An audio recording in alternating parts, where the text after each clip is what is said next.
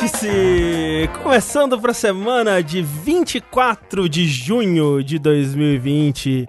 Este que há 247 edições é o seu podcast de fotografia Pokémon. Desde o primeiro episódio aí, lá nos idos de 2012, te dando dicas de como fotografar o seu monstrinho do bolso favorito, como, né, capturar aquele momento inesquecível com o seu animalzinho escravizado. Todas essas dicas que a gente tem dado aqui culminam no episódio de hoje, onde conseguimos, né, demonstrar aqui nossas habilidades de fotógrafos Pokémon, como, por exemplo, meu amigo Eduardo Sushi, É, som de sol. que conseguiu uma foto raríssima, que ele tirou a foto de um Pikachu, que não é tão raro assim, mas um Pikachu streamando na Mixer. Que não, é Não tem, louco. mas acabou. raro, raridade, assim. É Não raro, é raro. Razão. Raríssimo. Então ele foi lá, tava o Pikachu lá jogando, falando e aí galerinha gamer. E aí você tirou Aqui é o Pikachu de boné vermelho. de boné, exato, com um headset, assim, Ou tem, bo... O tem um Pikachu Pikachu de óculos também. Pikachu surfista. Tirou a foto ali. Eu sou um grande fotógrafo de Pokémon aí, como vocês puderam Verdade. perceber. A, a foto que eu tirei no caso foi um print screen, mas é a foto do, do homem moderno, né? Hum, Mas o Rafa, ele é old school nas fotos. é verdade. Ele gosta daquela câmera que é tipo um cubo que você olha de cima pra tirar. Sei. Não sei se vocês já viram umas dessas. Meu pai tinha Tem, uma dessas. tem que, ti- tinha que ter aquelas que você põe um paninho em cima da cabeça. É, é tipo disso, só que pequeno, Sei, né? sei. Na, na, na verdade, eu só tiro foto com a minha câmera do Game Boy. É verdade. Mas nos momentos de, de se aventurar pela tecnologia do passado, o Rafa tira foto com essas câmeras e revela-os no café, que eu descobri que dá pra revelar fotos no café. Fiquei a curiosidade aí. vocês. Curioso. Porque tem uma substância chamada cafenol no café que funciona Pô, revelar. Pra que, que eu vou gastar negócios. café revelando câmera quando eu posso tomá-lo? É. Quando você falou que dava pra revelar no café, eu pensei que você ia em um café revelar Eu fotos, também, entendeu? eu também. O que, que você vai querer? Ah, me dê É. um latte e um. e o rolo de foto um rolo de foto. É, É. 30 poses. E a foto que o Rafa tirou foi de um Pokémon ultra raro, que alguns discutem que nem é um Pokémon de fato, que é o peludão. Atumalacá! Atumalacá, tique-tique-tá, tique-tique-tu. É, e o Rafa pegou exatamente o momento da criação do Atomalaca, ali com o peludão. É, é porque eu era o peludão, né, na verdade. Pra quem viu a foto que eu postei sem camisa hoje no Instagram... Você não tava peludo, não. Eu sou peludo. Você viu? Eu tenho bastante pelo aqui no peito. Ah, o sol bateu assim eu só vi Rafa, não vi Mas pelo, você é mais peludo ou menos peludo que o Corra? Porque o Corra é peludo. Eu sou menos peludo que o Corra. Ah, ok. Uou, Pokémon, Atumalacá. Mas quem também é um grandíssimo fã de Pokémon é o Tengumaru. É verdade. Você não tá mentindo. Tengumaru, que então pegou a sua Pokémon Can e foi na, na Vila Mixer. Não é verdade? Que foi fechada recentemente a Vila Mixer. Mas ele fotografou ah, o momento exato em que o Charizard estava com fogo no rabo. Era essa a sua abertura que você não queria que ninguém roubasse, Rafa? É, né? Isso é, isso é o que os jovens chamam de cringe, não sei. Clique. Essa vai pra minha compilação de, de cringe. Vila Mixer não é um lugar aqui de São Paulo que as Vila pessoas Mix. vão? Vila Mix, não é? Sim. Isso. Então o Rafa tava fazendo piada com o morto. Eu falei, meu Deus, é aquele lugar que pegou fogo? Não é, né? É que você falou Mixer, o site, o, ca... Ah, né, o serviço tá! que Uh, oh, morreu. meu Deus, achei que era aquela. Por um momento eu pensei que eu tinha falado o nome da boate que pegou fogo, fiquei muito assustado, desculpa. Não, eu não sei o nome o dela. chat sempre me confundindo. Por enquanto não pegou fogo lá. Ah. Não, não. Por falar em, em animais, essa coisa toda é, dúbia de rinha de bichinho fofinho, a gente tá aqui com ele, Ricardo from Brasil, mais uma vez agraciando nosso podcast, que presenciou um ato altamente suspeito, que registrou, obviamente, com a sua câmera, que é o quê? Um dito sonegando imposto de renda. E aí depois ele se transformava, sei lá, em deputado, né? E fugia. Aqui tem crítica social! Ô, ô, ô, Sushi, por que, que falaram que você é um dito? Ah, não, falaram Ah, que, que ele o, gosta, o Sushi gosta o do Tengu é um dito, não é Tengu? Você falou que você é um dito. Não, perguntaram pra mim, você é um dito? Eu falei, sim, mas eu não sei porquê, só perguntaram. Ah, E tá. eu aceitei. É, melhor não discutir, né? Melhor não discutir. É, Não, você só concorda e segue em frente. é entendeu?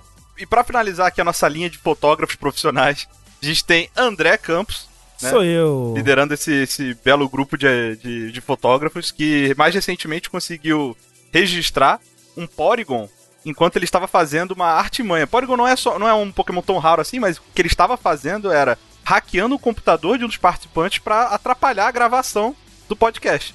Aí André, ele, ele conseguiu fotografar esse momento e logo em seguida tacou a câmera fora pra enfiar porrada nele. Eu vou dizer que coisas muito estranhas estão acontecendo no meu computador recentemente. E eu acho que é culpa do Polygon.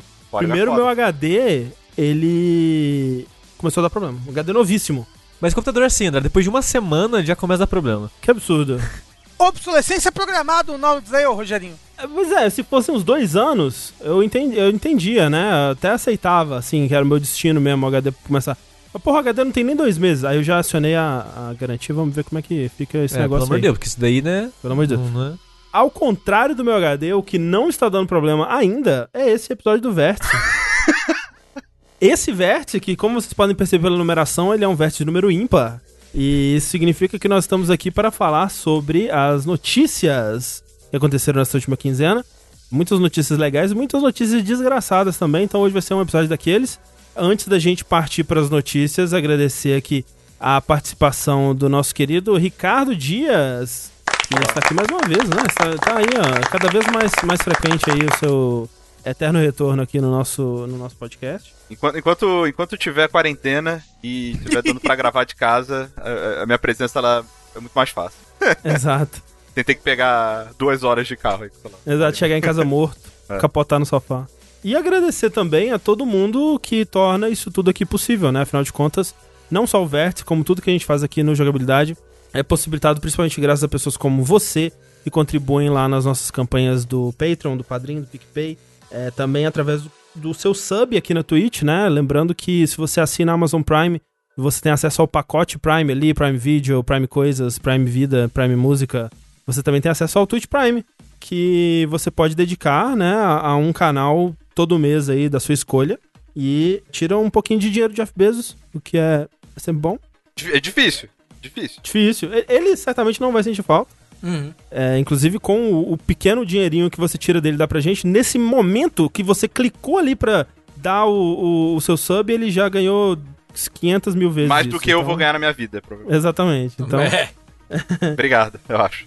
E agradecer também, especialmente, né? Porque, como a gente sempre diz, você pode ir lá e contribuir com o valor que, né, te for mais confortável. A partir de um real aí já ajuda bastante. Mas tem os tiers, né? Tem os tiers com recompensas proporcionais ali. E tem tiers que você ganha acesso ao nosso grupo do Discord, grupo do Facebook, onde você vai ter acesso ao nosso podcast bônus, o, o DLC Cedilha, que inclusive o último episódio tá bem legal com a participação do Load. E também, né, tem o tier onde a gente agradece você aqui, né, com nossas doces vozes e o nosso coração quente. Agradecer então a pessoas como o Yuri Marcel, O Rodolfo Machado. A Thalissa Nobumitsu. E o Leandro Clerice. Ok, que é isso? Isso aí é. é Nepotismo. Nepotismo. Gente. Nepotismo. A pessoa doou 30 reais pra cima, tá no... Verdade. Tem que receber a recompensa dela, não é verdade? É o, o N do, do o N do vértice de N de nepotismo. De nepotismo. Vale também mencionar que, pra quem tá ouvindo a versão gravada e editada desse podcast, a gente faz streamings na Twitch diariamente. É né? verdade. É em dois horários por dia, um ali mais pra, pra manhã e tarde, um mais pra noite. Mas a gente faz sempre duas vezes por dia, todo dia, durante a semana, de segunda a sexta. Às vezes também tem algum outro de fim de semana também, mas o básico é que tem streamings todos os dias. Então, se você quer ver a gente jogando coisinhas, né? O Rafa tá jogando Dark Souls, né? O, o André e o Sushi estão jogando Demon Souls, estavam jogando. Terminaram um tempo atrás o Deadly Premonition, né? Também. Eu queria dizer que o Rafa tá jogando Dark Souls, o André e o Sushi estão jogando Demon Souls. É uma frase atemporal que a gente pode clipar e soltar em qualquer momento da história do jogabilidade. Daqui a 10 anos, se a gente, tipo, pegar esse trecho e colocar assim, provavelmente ele tá certo. Provavelmente tá. Tem Boa. razão. Perfeito. Sinto que nada perfeito. mudou, E, ó, cara. Reza a lenda que eu vou jogar Sekiro, hein? Vou Reza a zerar ele em live. Tô Duvido. só esperando entrar em promoção na Steam. Que loucura. Se você não quiser esperar, você pode me dar de presente na Steam. Rafael QA. Lembrando que se você tá ouvindo a edição editada desse podcast, né, twitch.tv barra jogabilidade, você pode vir aqui na próxima quarta-feira e acompanhar a gravação ao vivo desse podcast. E pra você que tá ouvindo, acompanhando com a gente ao vivo, procure por jogabilidade onde quer que você escute podcast, seja num aplicativo exclusivo aí, tipo um Pocket ou um Podcast Addict, seja no Spotify, seja no Deezer, seja no iTunes, onde quer que exista um podcast, se você procurar por jogabilidade, você encontra os funks. Infelizmente não no Mixer. Não no Mixer. Não, no né? Mixer. No Mixer não vai ter como mais. Eu não sei que se vale falar ou não, né? Porque o, o quanto de gente que tem aqui assistindo ao vivo que tá chegando hoje, tem muita gente assistindo. Muito obrigado, inclusive. Uhum. É que a gente lança podcasts, pelo menos dois podcasts por semana. Sim, Pelo menos. É, Pelo menos. contando, não contando com o nosso podcast bônus. É, eu diria que a gente lança de 3 a 4 podcasts por semana. É verdade. Sempre é um vértice, sempre é um, é um DLC cedilha, e aí entre as semanas alterna um linha quente ou um fora da caixa e um dash de vez em quando. Uhum. Isso. Pelo menos um por mês. Então, de 3 a 4 por semana garantido aí podcast pra você. Então é isso aí. Exatamente. Vamos lá. Na verdade, antes da gente ir para notícias, Rick, Oi. Você, sem, né? Vamos, vamos entrar aqui em detalhes, né? Uhum. contas, né? Aham. Mas você tá jogando aquele jogo lá, né? Tô jogando aquele jogo. Você não terminou ainda. The Last of Us 2, no caso. Não, não, não terminei ainda. Devo estar com 15, 16 horas de jogo. Ok, ok. Aí. Por aí, por aí. E já, assim, já vi bastante coisa. A história foi pra um lado, aí ele ficou, Hum. foi pro outro, e aí avançou Sei. mais. Então tá, tá interessante, cara. Tá, tá bem maneiro o Sei, jogo. sei. Então tá legal. Tô gostando. Bom saber, eu, eu, né, eu queria perguntar mais especificamente onde você tá, mas eu vou te perguntar no, no PVT quando eu acabar aqui a gravação. Posso dizer onde eu tô sem, sem dar spoiler? Pode dizer Ah, então. meu Deus do céu. É, não, é sem dar spoiler. É, eu já passei pelo. Um dos vídeos que eles lançaram de trailer. Sei, eu acho que eu sei então qual. Ok, sei, sei onde você tá. É, mas tá sendo interessante, Rick, tanto acompanhar você, né? é, você me dando seus updates de, de onde você tá e tal. Eu tenho assistido bastante live, né? Eu tô deixando o tempo todo com a live do lado, assim, no, no meu segundo monitor, pessoas jogando, assim.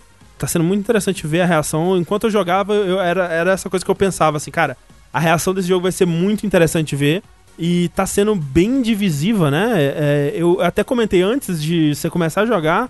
é, a gente conversou assim, eu falei, cara, Rick, eu acho que esse jogo vai ser bem divisivo. E você falou, ah, não tem como ser nível Death Stranding, né? Eu falei, ah, provavelmente Death Stranding não. Mas, né, é, talvez um nível Red Dead, assim. E, velho, tá de Death Stranding pra cima, assim, eu sinto. Ah, mas assim, né? Também tem, tem, tem opinião divisível e tem a, a- as vozes obscuras gritando ali do, do abismo de onde elas nunca deveriam ter saído, Tem. né? Mas o lance desse jogo é que é isso, é que é difícil ignorar as pessoas que estão falando mal, porque sim, tem um pessoal que tá falando mal porque é um jogo SJW que tem personagem lésbica, The Lesbian of Us e tal. E sinceramente, essas pessoas que elas morram o quanto antes, Leva, né, Jesus! pelo amor de Deus, leva, já, já passou. Como também tem pessoas que realmente não gostaram da história e, tipo, dentre essas tem pessoas que viram os, a lista de spoilers e falou, não gostei! E aí no dia do lançamento foi lá dar o seu, seu review negativo, como tem as pessoas que jogaram e realmente não gostaram, né? Estão 100% no direito delas. Como também tem pessoas que não gostaram por conta de coisas que eles tentam fazer e que são problemáticas. Né, eu já vi pessoas com argumentos válidos criticando a representação de personagens trans que eles fazem no, no jogo, por exemplo, e tem total razão ali, tem coisas que não são bem feitas e são problemáticas. Então é difícil, né? Tipo, é um, é um jogo que ele tá sendo atacado e atacado e bem recebido, né? Das mais diversas formas e vias, assim. Uhum. E tá bem interessante acompanhar. Mas aqui não é o lugar de falar sobre The Last of Us. Graças a Deus, que senão eu já tava indo embora já. É, vamos começar o Dash aqui agora. Vamos lá, Rick. Eu Bora! É a 10 surpresa! No caso, o Dash sou eu correndo pra fora daqui. Vamos começar então tirando as notícias. é, eu sinto que dominaram boa parte da discussão no Twitter essa semana. E que são notícias um tanto quanto pesadas, então já fica aqui o nosso aviso aí de conteúdo, né? Sobre discussão sobre é, é, abuso sexual, assédio, estupro e coisas nesse nível aí, né? Trigger warning, né? Exatamente. Acho que a principal de todas é que assim, começou a rolar uma nova, uma nova leva, né, de exposeds aí, de, de, de, é, informações vindo à tona sobre pessoas, como rolou já alguns anos atrás, quando tava rolando aquele movimento Me Too, teve bastante coisa também envolvendo a, a indústria, né? E eu sinto que se não começou com isso, tomou proporções maiores quando o Chris Avalon, que é um, um escritor, né, um game designer aí, que ele é muito, muito renomado, né, meio que uma figura lendária da, da indústria, é um dos cofundadores da Obsidian, né? E ele é muito conhecido pelos jogos que ele trabalhou enquanto ele estava na Obsidian. Então, jogos como Fallout New Vegas, como o Pillars of Eternity, como o Alpha Protocol, qualquer coisa que a Obsidian fez, assim, até uns anos atrás aí, você pode é, encontrar o dedo dele ali, né? Se não como um dos das principais mentes criativas por trás, como alguém que contribuiu na, na escrita e tudo. É, ele era um grande arroz de festa em narrativa, né? Tipo, o FTL, por exemplo, tinha aquelas aqueles trechinhos de história que você encontrava enquanto jogava, tinha muito que era escrito por ele. Até o Into the Breach, né, também tem escrita dele. Então ele era meio que um arroz de festa que aparecia em tudo. É, depois assim. que ele saiu da Obsidian, principalmente, né? Ele começou a fazer mais trabalhos de, de freelancer, assim. Mas antes até da Obsidian, você pode encontrar é, né, o dedo dele aí em jogos como Planescape Torment, como Icewind Dale, Baldur's Gate Dark Alliance. É um cara que, se você fala de RPGs de PC, você, né, eventualmente vai falar de, de Chris Avalon aí. É, recentemente ele estava trabalhando naquele Dying Light 2, né? Que até quando ele foi anunciado na E3, a, a face do jogo, né? Que eles chamaram para falar sobre o jogo foi o Chris Avalon, ele que subiu no palco para falar do jogo. Então pra você ver como que o cara é, é reconhecido aí. Ele também estava trabalhando no Bloodlines 2, mas parece que foi só numa parte mais conceitual do jogo no começo, né? E o jogo é, atualmente não tem mais escrita dele e num jogo chamado Waylanders, que ele também trabalhou por um tempinho, mas que é, né, as pessoas já, já começaram a se distanciar dele, falando, não, o trabalho dele, né, só tem um pouquinho de, de escrita dele, a gente tá revisando já, a gente já curtou laços e tal. Por quê? Surgiu um, um relato de uma pessoa, e depois começaram a surgir outros relatos que corroboram e contam histórias parecidas, de uma pessoa, de uma, de uma mulher que conta que ele fez isso com ela e ele tinha um padrão de usar a, a influência dele na indústria, né, e o, o poder que ele tinha ali, para se aproximar e tirar vantagem de mulheres e usando bebida, inclusive, né, embebedava as mulheres em eventos da indústria e tal. Nessa mulher específica, ele, né, se forçou sexualmente em cima dela. Ela fala que ela não foi estuprada, porque ela conseguiu dizer não e parar a situação ali, mas que ele, sem dúvida, né, Tentou. abusou sexualmente dela, exato. E outras pessoas vieram dizendo que isso é um padrão que eles já viram sendo repetido várias vezes, inclusive fica meio que um ar assim, cara, era meio que um segredo aberto da indústria, né? Porque ele já tinha sido até banido de certos eventos por causa de comportamentos assim. Caramba! Então era algo que, tipo, muitas pessoas sabiam, mas nunca se fazia nada, porque, porra, é o Chris Avalon, né? Que, né, Sim. tipo, o cara tinha muito poder, muita influência. Então, é, agora que isso veio à tona, com outros relatos também, eles começaram a, a se distanciar, né? O pessoal da Techland já disse que cortou laços com ele, que, né, meio que não tem. Eles não vão, tipo, refazer o jogo do zero na parte da história, eles vão manter o trabalho dele, mas a partir de agora cortaram o- os laços. E essas outras empresas também que estavam trabalhando com ele recentemente se distanciaram também, né? Esse relato ele veio através de onde? Do Twitter. A maioria desses relatos. É porque é, um site, eu não lembro agora qual, né, publicou uma entrevista com o Chris Avalon com outra pessoa, e alguém comentou, ah, tipo, não, não me interessa ouvir nada a respeito de um cara que fez essas coisas que ele fez, assim. Isso, isso. E aí começou a, a gerar um- o burburinho, e, né, como o André falou, começou com esse relato e depois vieram outras vozes falando tudo isso, né, que, é- que era um segredo aberto, que todo mundo sabia, que ele já fez isso com várias pessoas e por aí vai. É, tipo, ele respondeu a maioria dessas. Dessa, ele não fez nenhuma declaração pública, assim, ele tava mais respondendo os tweets específicos que falavam dele, ele reconhecendo os erros e pedindo desculpa, assim, na medida do possível, mas também, né, negando coisas aqui e ali e tal, né? O que também, né, deve ser levado em conta, né? Não- vamos ouvir o que ele tem a dizer sobre isso também, né? É, é, apesar de que ele mesmo tá reconhecendo muito do que ele fez e pelo volume do que foi dito. Muita merda foi feita aí. E aí, né, tiveram outros casos aí. Temos também é, casos de figuras importantes dentro da Ubisoft. Um cara que eu não vou saber falar o nome dele, mas eu vou tentar, que é Andren Gbnig. É, eu acho que é assim que fala. Que atualmente ele estava como Community Manager do Assassin's Creed Initiates, que é aquele programa. É tipo uma, uma comunidade, um, um fórumzão lá de Assassin's Creed, né? A comunidade de, de Assassin's Creed, basicamente. E a Catherine Johnston, da Kairos Media, ela também contou uma história sobre ele. E isso vai se tornar um padrão curioso que numa festa da PAX, alguns anos atrás, tipo 2012, 2014, Eu acho, assim. eu acho que é 2014. 2014. Porque quando ela conta esse relato da Ubisoft, algumas pessoas vêm é, e contam outros relatos de outras pessoas, né? Outros funcionários de outras empresas, citando situações específicas e, curiosamente, todas as histórias são de 2014. Ah. Eu achei isso curioso, de ser todos no mesmo ano. E muitas na Pax, É. né? É incrível isso. Tipo, vão ter mais histórias aqui sobre coisas na Pax. É, então ele já era um cara que tinha uma certa influência já na indústria, ela tava começando, então cria ali aquela situação de poder, né? Que não, não favorece ela. E ele também se forçou sexualmente pra cima dela. Ela diz que realmente rolou é, é, estupro ali mesmo.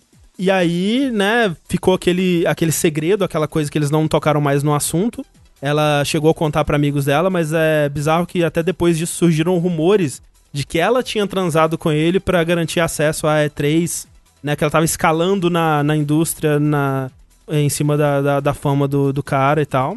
E é importante dizer que o Andren, ele negou tudo isso veementemente no, num post do Medium.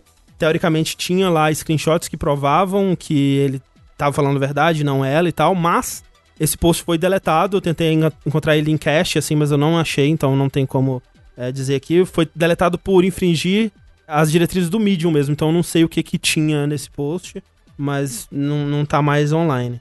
Falando de, de festa de PAX, tiveram outros casos que, curiosamente, envolvem coisas de festa de PAX. Teve um, um caso que a gente não vai en- entrar muito a fundo nele aqui, mas de envolvendo streamers, né? Sim. é, parceiros da Twitch que também em festas de PAX é, supostamente se comportaram dessa forma, né? Se forçando sexualmente em cima das pessoas, usando de bebida pra tirar vantagem e tal. Quando você diz os parceiros, parceiros da Twitch, são, eram muitos pro players, não? Era um pro player específico desse, desse anúncio, eu, eu não vou lembrar o nome do cara, mas era um pro player de Destiny, que até tinha parceria com a Band, a Band já disse que já não trabalha com ele há muito tempo e não vai voltar a trabalhar e tal. Daí nós tivemos também um outro relato é, envolvendo a Insomniac, desenvolvedora aí por trás de Ratchet Clank e, e de, do Spider-Man.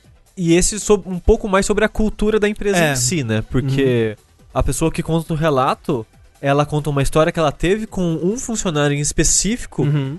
porque ela ficou acho que 4 ou 5 anos dentro do. é, trabalhando no estúdio. E no tempo que ela ficou lá, aconteceu isso com ela, mas ela tinha ouvido história de outras pessoas que também foram assediadas por outros funcionários da Insomniac, né? Sim, e, E, e eles sempre ainda empurravam pra debaixo do tapete, meio que, não, opa, que isso, a gente vai ver isso daí, e nunca fazia nada. É, falavam que ia investigar e nunca ia pra frente e é, varriam pra debaixo do tapete e a pessoa aqui, que inclusive ela, ela se identifica como não binário, então é difícil falar sobre essa pessoa em português, Em né? a gente não português, tem é. os pronomes. Mas... Mas. tem um day, né? Exato, exato. Fala a pessoa. É, então eu vou tentar falar a pessoa, mas se eu errar, né? É porque é difícil português, gente. Essa pessoa, ela fala que ela, ela viu isso acontecendo muitas vezes e é a, a- o cara, ele só foi demitido quando tava rolando o movimento do Me Too, porque eles viram que tava rolando essa parada e, opa, vamos demitir ele então. Ah, vamos demitir. Tipo, isso da percepção dessa pessoa, né? Sim. Mas enfim, o que essa pessoa conta é que rolou, rolaram múltiplas situações desse cara ter insistentemente dado em cima dela, de, de ter forçado essas situações desconfortáveis, né? E, e é aquela coisa assim, né? O, o dar em cima não é problema, mesmo quando você tá numa situação de, de poder desfavorável, né? Tipo, no caso, esse cara, ele era um supervisor de recursos humanos e a, e a pessoa que fez a denúncia, a Sol, era só uma, uma programadora ou, ou uma pessoa que trabalhava na, Parte de na Insomniac, né? Então tinha realmente uma relação de poder esquisita. E não é impossível que role um romance, né? Um caso ali, ou, né, só um, um caso qualquer, entre essas duas pessoas, né? É bem, é, é verdade, André, é bem comum é, Uhum, no- esse tipo de relacionamento começar no trabalho, sabe? uhum, exato. Tá certo, eu trabalhei em empresas que eram um pouco menos formais, né, digamos assim. Trabalhei em agências de publicidade, depois trabalhei em empresa de game. Mas sempre tinha casal e tal. O que normalmente é, é de praxe é, se você tem um relacionamento que é não só diferença hierárquica, sabe? Tipo, se você é gerente num, num time e a outra pessoa é coordenador em outro, não tem tanto problema. Agora, se você tem. Se é no mesmo time, sabe? Tipo, eu sou, eu sou seu chefe, é, ou a gente trabalha em um projeto juntos, e esse tipo de relacionamento pode atrapalhar. Diversas formas pode atrapalhar, né? Você pode. é, por exemplo, sei lá, vamos supor, se eu tô namorando uma funcionária que é minha, subordinada, e ela é promovida, a pessoa pode questionar, ah, ele começa a questionar se ela realmente merecia ser promovida, se eu tô Exato, promovendo por exato. favoritismo, Uhum. enfim. E, e tudo isso é muito ruim. E aí, o que acontece é quando tem esse tipo de relacionamento, o RH tem que estar sabendo. Não pode ser, tipo, algo, Exato. algo debaixo dos panos. As pessoas, elas precisam ativamente chegar no RH e falar, olha só, eu- a gente tá entrando num relacionamento aqui, eu e a funcionária tal, E aí, o que acontece é que normalmente eles tentam separar os projetos, sabe? Tipo, velho, você não vai Uhum. trabalhar mais com ele, vamos separar e tal, pra proteger os funcionários. Esse seria o certo. Era o que eu ia completar, porque o pessoal já tá falando que falou merda, não sei o quê. Não, o que eu ia o- o- completar. O, o que o pessoal não espera é molhar o bico, sabe? Lembra? É, Espera exato. molhar o bico. É, porque assim, não é imediatamente errado, né? Óbvio que tem como ser errado, especialmente se for dentro do trabalho, em situação de trabalho, mas, né, fora da vida dessas pessoas, elas podem é, decidir ficar juntas e isso ser ok, né? Só que o lance é, tem que ter é, essa, esse reconhecimento das posições de poder e tem que ter é, essa responsabilidade com a empresa e com o, o que, que isso significa num ambiente de trabalho, né? E definitivamente não foi o que foi feito aqui. Uhum. Foi algo feito, tipo, pelo cara que deveria estar supervisionando isso também, né? Que é um supervisor de RH. É a pessoa que deveria estar sendo informada disso pra fazer isso de uma forma responsável. E não foi o que aconteceu, né? E, e, além disso, não foi só uma dadinha em cima e ficou por aquilo, né? É a insistência e a forma exagerada, desconfortável como isso era feito, né? É, e assim, é, é tipo, esse negócio, tipo, de hierarquia, sabe? Se alguém de um cargo hierárquico mais alto dá em cima de alguém do cargo hierárquico mais baixo, já é, tipo, algo completamente abominável, né? Porque existe essa situação de é, desbalanceada de poder, né? Exato, exato. Entre, entre essas duas Sim. pessoas. Se se você dá em cima de alguém que tá hierarquicamente abaixo de você, você não pode esperar que a pessoa vá reagir como ela reagiria numa situação normal, né? Ela vai estar ali numa situação que não é favorável pra ela simplesmente é, rejeitar e agir de uma- da forma que ela agiria normalmente, porque tem muita outros, muitas outras coisas envolvidas ali nessa, nessa relação de poder, né? Eu entendo o que o André falou, tipo, o amor pode florescer no ambiente de Até mesmo no campo de batalha. né? Isso, até mesmo no campo de batalha empresarial. Mas é uma situação muito delicada esse negócio de relacionamento no trabalho. Como o Rick mesmo falou, envolve várias outras coisas, sabe? Mas assim, é, é, o que eu quero dizer é que, é, pelo menos nas empresas que eu trabalhei, tem protocolos, sabe? Tem recomendações e tem protocolos. Tem coisas que são. que eram proibidas. Proibidas não. é, no ambiente do trabalho, sabe? Tipo, sei lá, uma pessoa de cargo mais alto dá em cima de alguém no cargo mais baixo, que é direto, né? O seu direto e tal. Tem trabalho que fala não pode, tem trabalho que permite, mas é delicado porque quando você para pra pensar relação de poder, de admiração, tudo isso, acontece de várias formas diferentes, sabe? Tipo, não é Uhum. só a relação do trabalho, sabe? Às vezes a pessoa tem mais dinheiro, às vezes a pessoa é mais velha, às vezes a pessoa. Eu já namorei meninas que eu conheci porque elas me conheceram pelo podcast. Uhum. Querendo ou não, isso é uma relação também de. de, Sim, sabe? É, é, e não, não necessariamente eu tô me aproveitando disso. É, é tudo como acontece. Eu acho que a, a parada Uhum. que o André falou, que é, que é muito crucial, é a questão da insistência Uhum.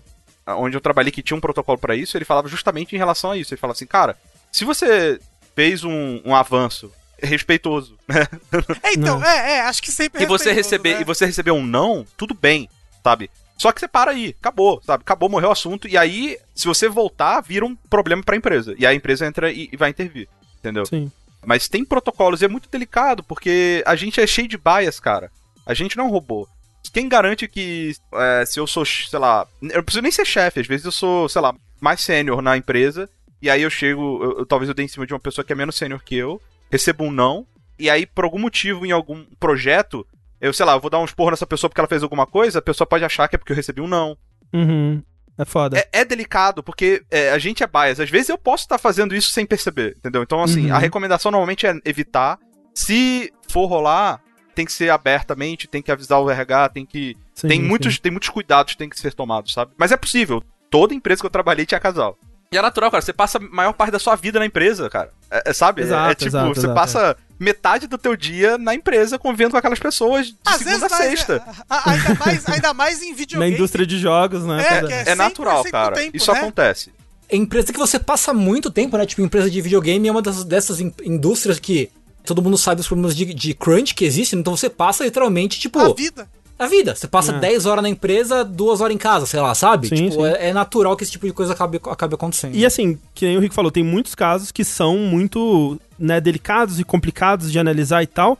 É importante dizer que esse não é um desse, né? O Não. cara, ele fez muita merda, né? Tipo, não Sim. tem o que dizer. Foi inconveniente, tipo, de estar com a pessoa no carro, né, e começar a descrever o que que faria sexualmente com ela Puta e que tal. me pariu! Então, assim, não tenho que, não tenho que justificar nem, É. nem nada, né? É, Essa pessoa que foi é, acusado, né, Edgar Vargas, e não é mais, como a gente falou, não trabalha mais na Insomniac, mas, né, pelos relatos, é uma pessoa que fez isso múltiplas vezes lá dentro e não se manifestou, é, não, eu acho que nem se sabe onde tá trabalhando hoje em dia mais, É. né? E se sabe quem é a pessoa? Não, é o Pera- RH da Insomniac, né? É Peraí, difícil. você tá falando a pessoa que ac- acusou ou o acusado? Ah, o acusado. Então, é, é- é esse tal de Edgar Vargas. A gente não. é, a gente sabe É. quem é, mas não sabe onde tá. Né? Sim. Então, durante né, esses relatos das coisas que aconteciam dentro da Insomniac, citaram por alto, mas acho que não falaram o nome de outras duas pessoas. Uma que já não trabalha mais na Insomniac também, foi demitida até antes desse Edgar Vargas, pelos mesmos tipos de coisas Uhum. dentro do trabalho, e um outro que a pessoa não quis citar, que ainda tá dentro da Insomniac. É, e aí a Insomniac ela respondeu falando: ah, estamos fazendo investigações e tomando medidas, mas parece aquele discurso meio vazio, né?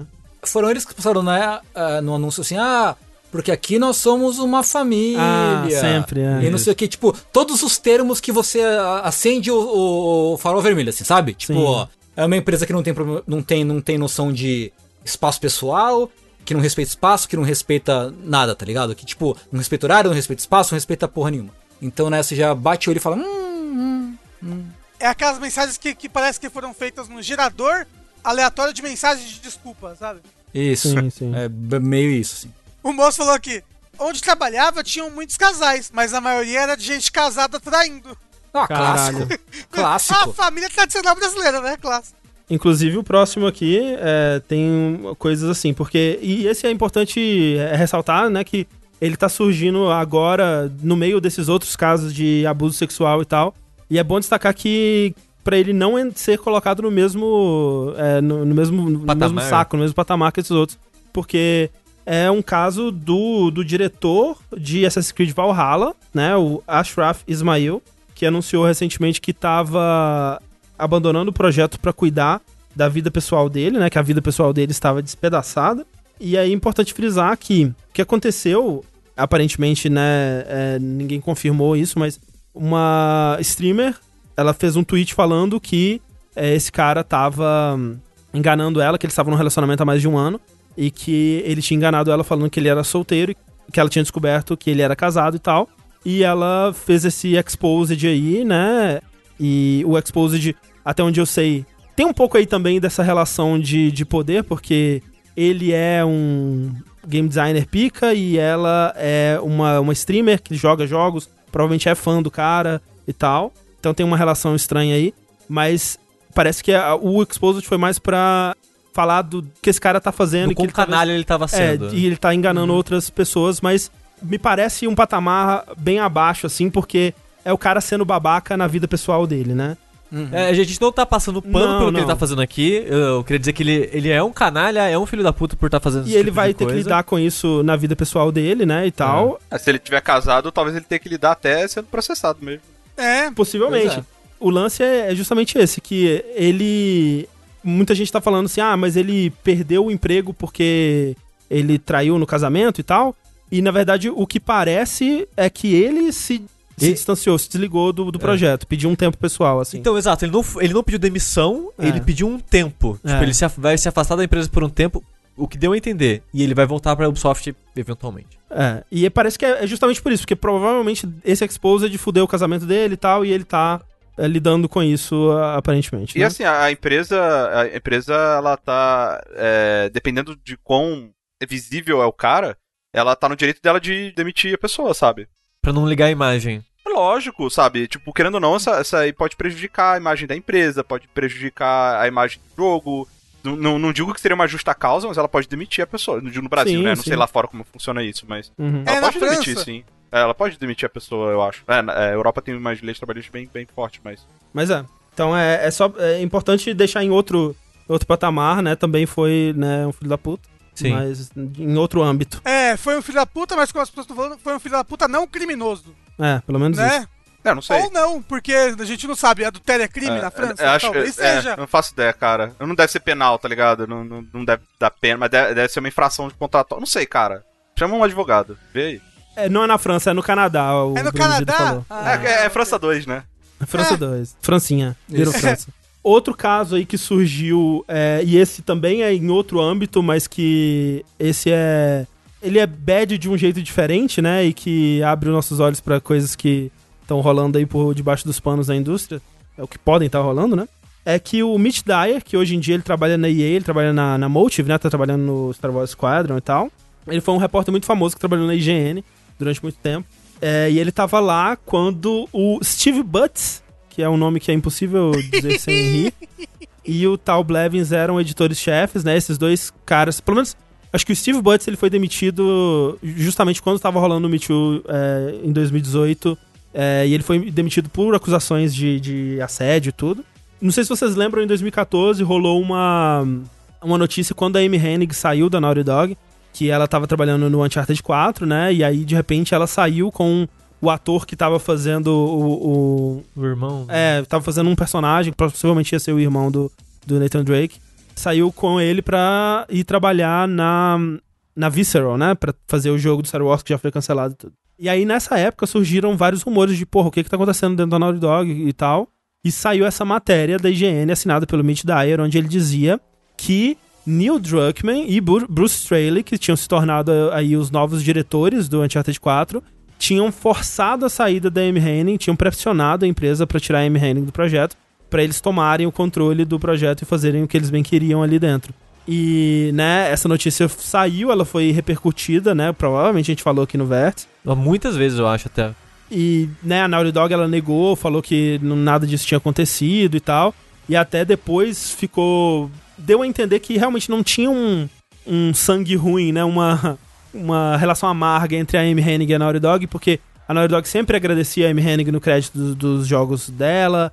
A Amy Hennig falando sobre a época da Naughty Dog não, não falava como algo né, muito horrível ou que ela teve que é, sair porque ela foi expulsa, nem nada assim. É, mas ninguém ficou sabendo o que aconteceu. E aí surgiu esse relato, né, pela boca do próprio Mitch Dyer, ele fez uma thread falando que ele foi obrigado pelo Steve Butts, na época, a inserir esse, essa fofoca fake dentro da notícia, né, que eles não tinham o motivo do porquê a Amy Hennig tinha saído e o Neil Druckmann e o Bruce Straley tinham assumido o projeto, mas eles quiseram criar uma narrativazinha ali de que, né, tinha tido essa, esse drama e tal, pra gerar mais cliques e tal. E o Mitch ele falou: Porra, mas eu não tenho confirmação disso, ninguém tem confirmação de nada.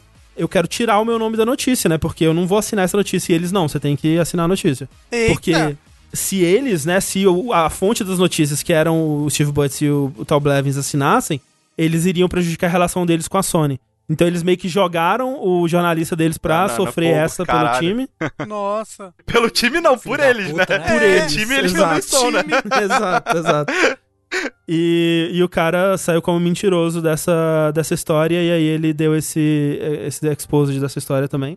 É, e aí várias outras pessoas vieram da exposta de como esses dois caras infernizavam a vida de todo mundo. Uhum. Tipo, vários relatos, né, deles forçando coisas do tipo, né, de você tem que escrever isso, ou impedindo pessoas de fazer parte de projetos que queriam, por exemplo, tinha uma mulher que era, eu não sei se ela trabalha na, na higiene ainda, mas era uma jornalista lá, e ela queria, por exemplo, ela criou um projeto, ah, tem uma ideia de uma série de vídeos que vai falar disso e aquilo, e vou escrever e vou fazer tudo. Ah, não, você pode fazer tudo, menos aparecer no vídeo, porque, sei lá, se não é bonita. Ou qualquer coisa do Caralho. tipo, sabe? Caralho. Tinha, por exemplo, tinha uma outra mulher também que deu relato que ela era considerada dentro da higiene a especialista em Souls.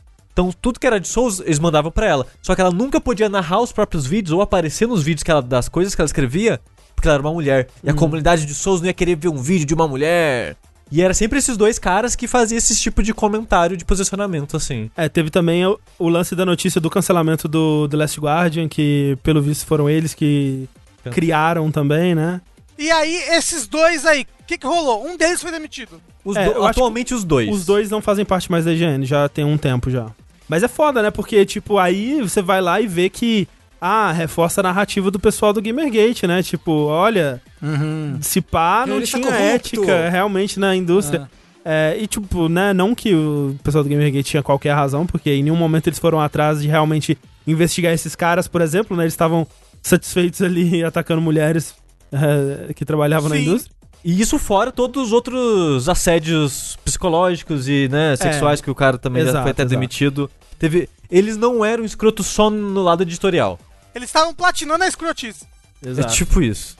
Mas aí, André, uma parada que, é, que eu tava vendo, né? E só comentar em cima da, da situação geral, que o pessoal fala assim, caraca, a indústria de tecnologia, né, a indústria de games é um lixo, né, velho? só tem merda acontecendo e tal. E.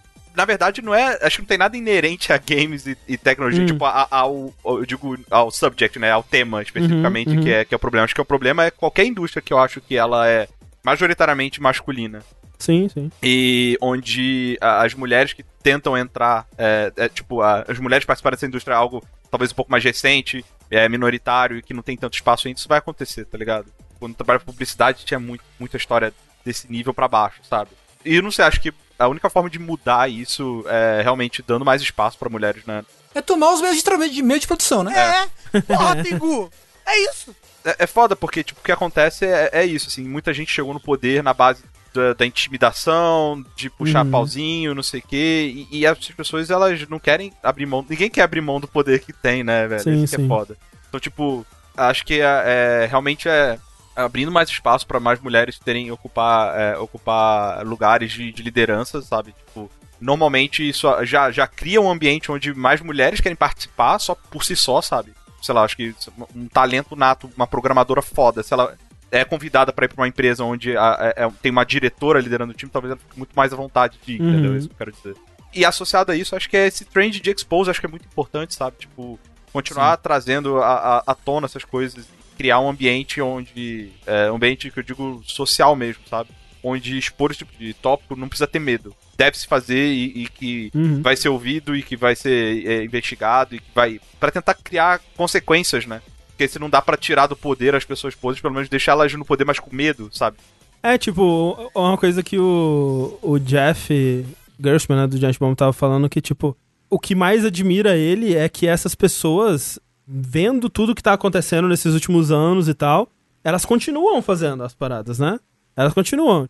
Eu, eu acho que talvez é um sentimento de impunidade mesmo, sabe? É. Tipo, ah, tá acontecendo com outra ali, mas tô de boa aqui. É, eu sou, eu sou grande demais pra cair, né? É, sei lá. sei. É, e também, tipo, quem comete um crime nunca acha que vai ser pego. É. Até ser pego. É, né? Tipo, ninguém comete, ninguém comete alguma coisa achando que isso vai, vai causar algo ruim pra ele no futuro, entendeu? Uhum.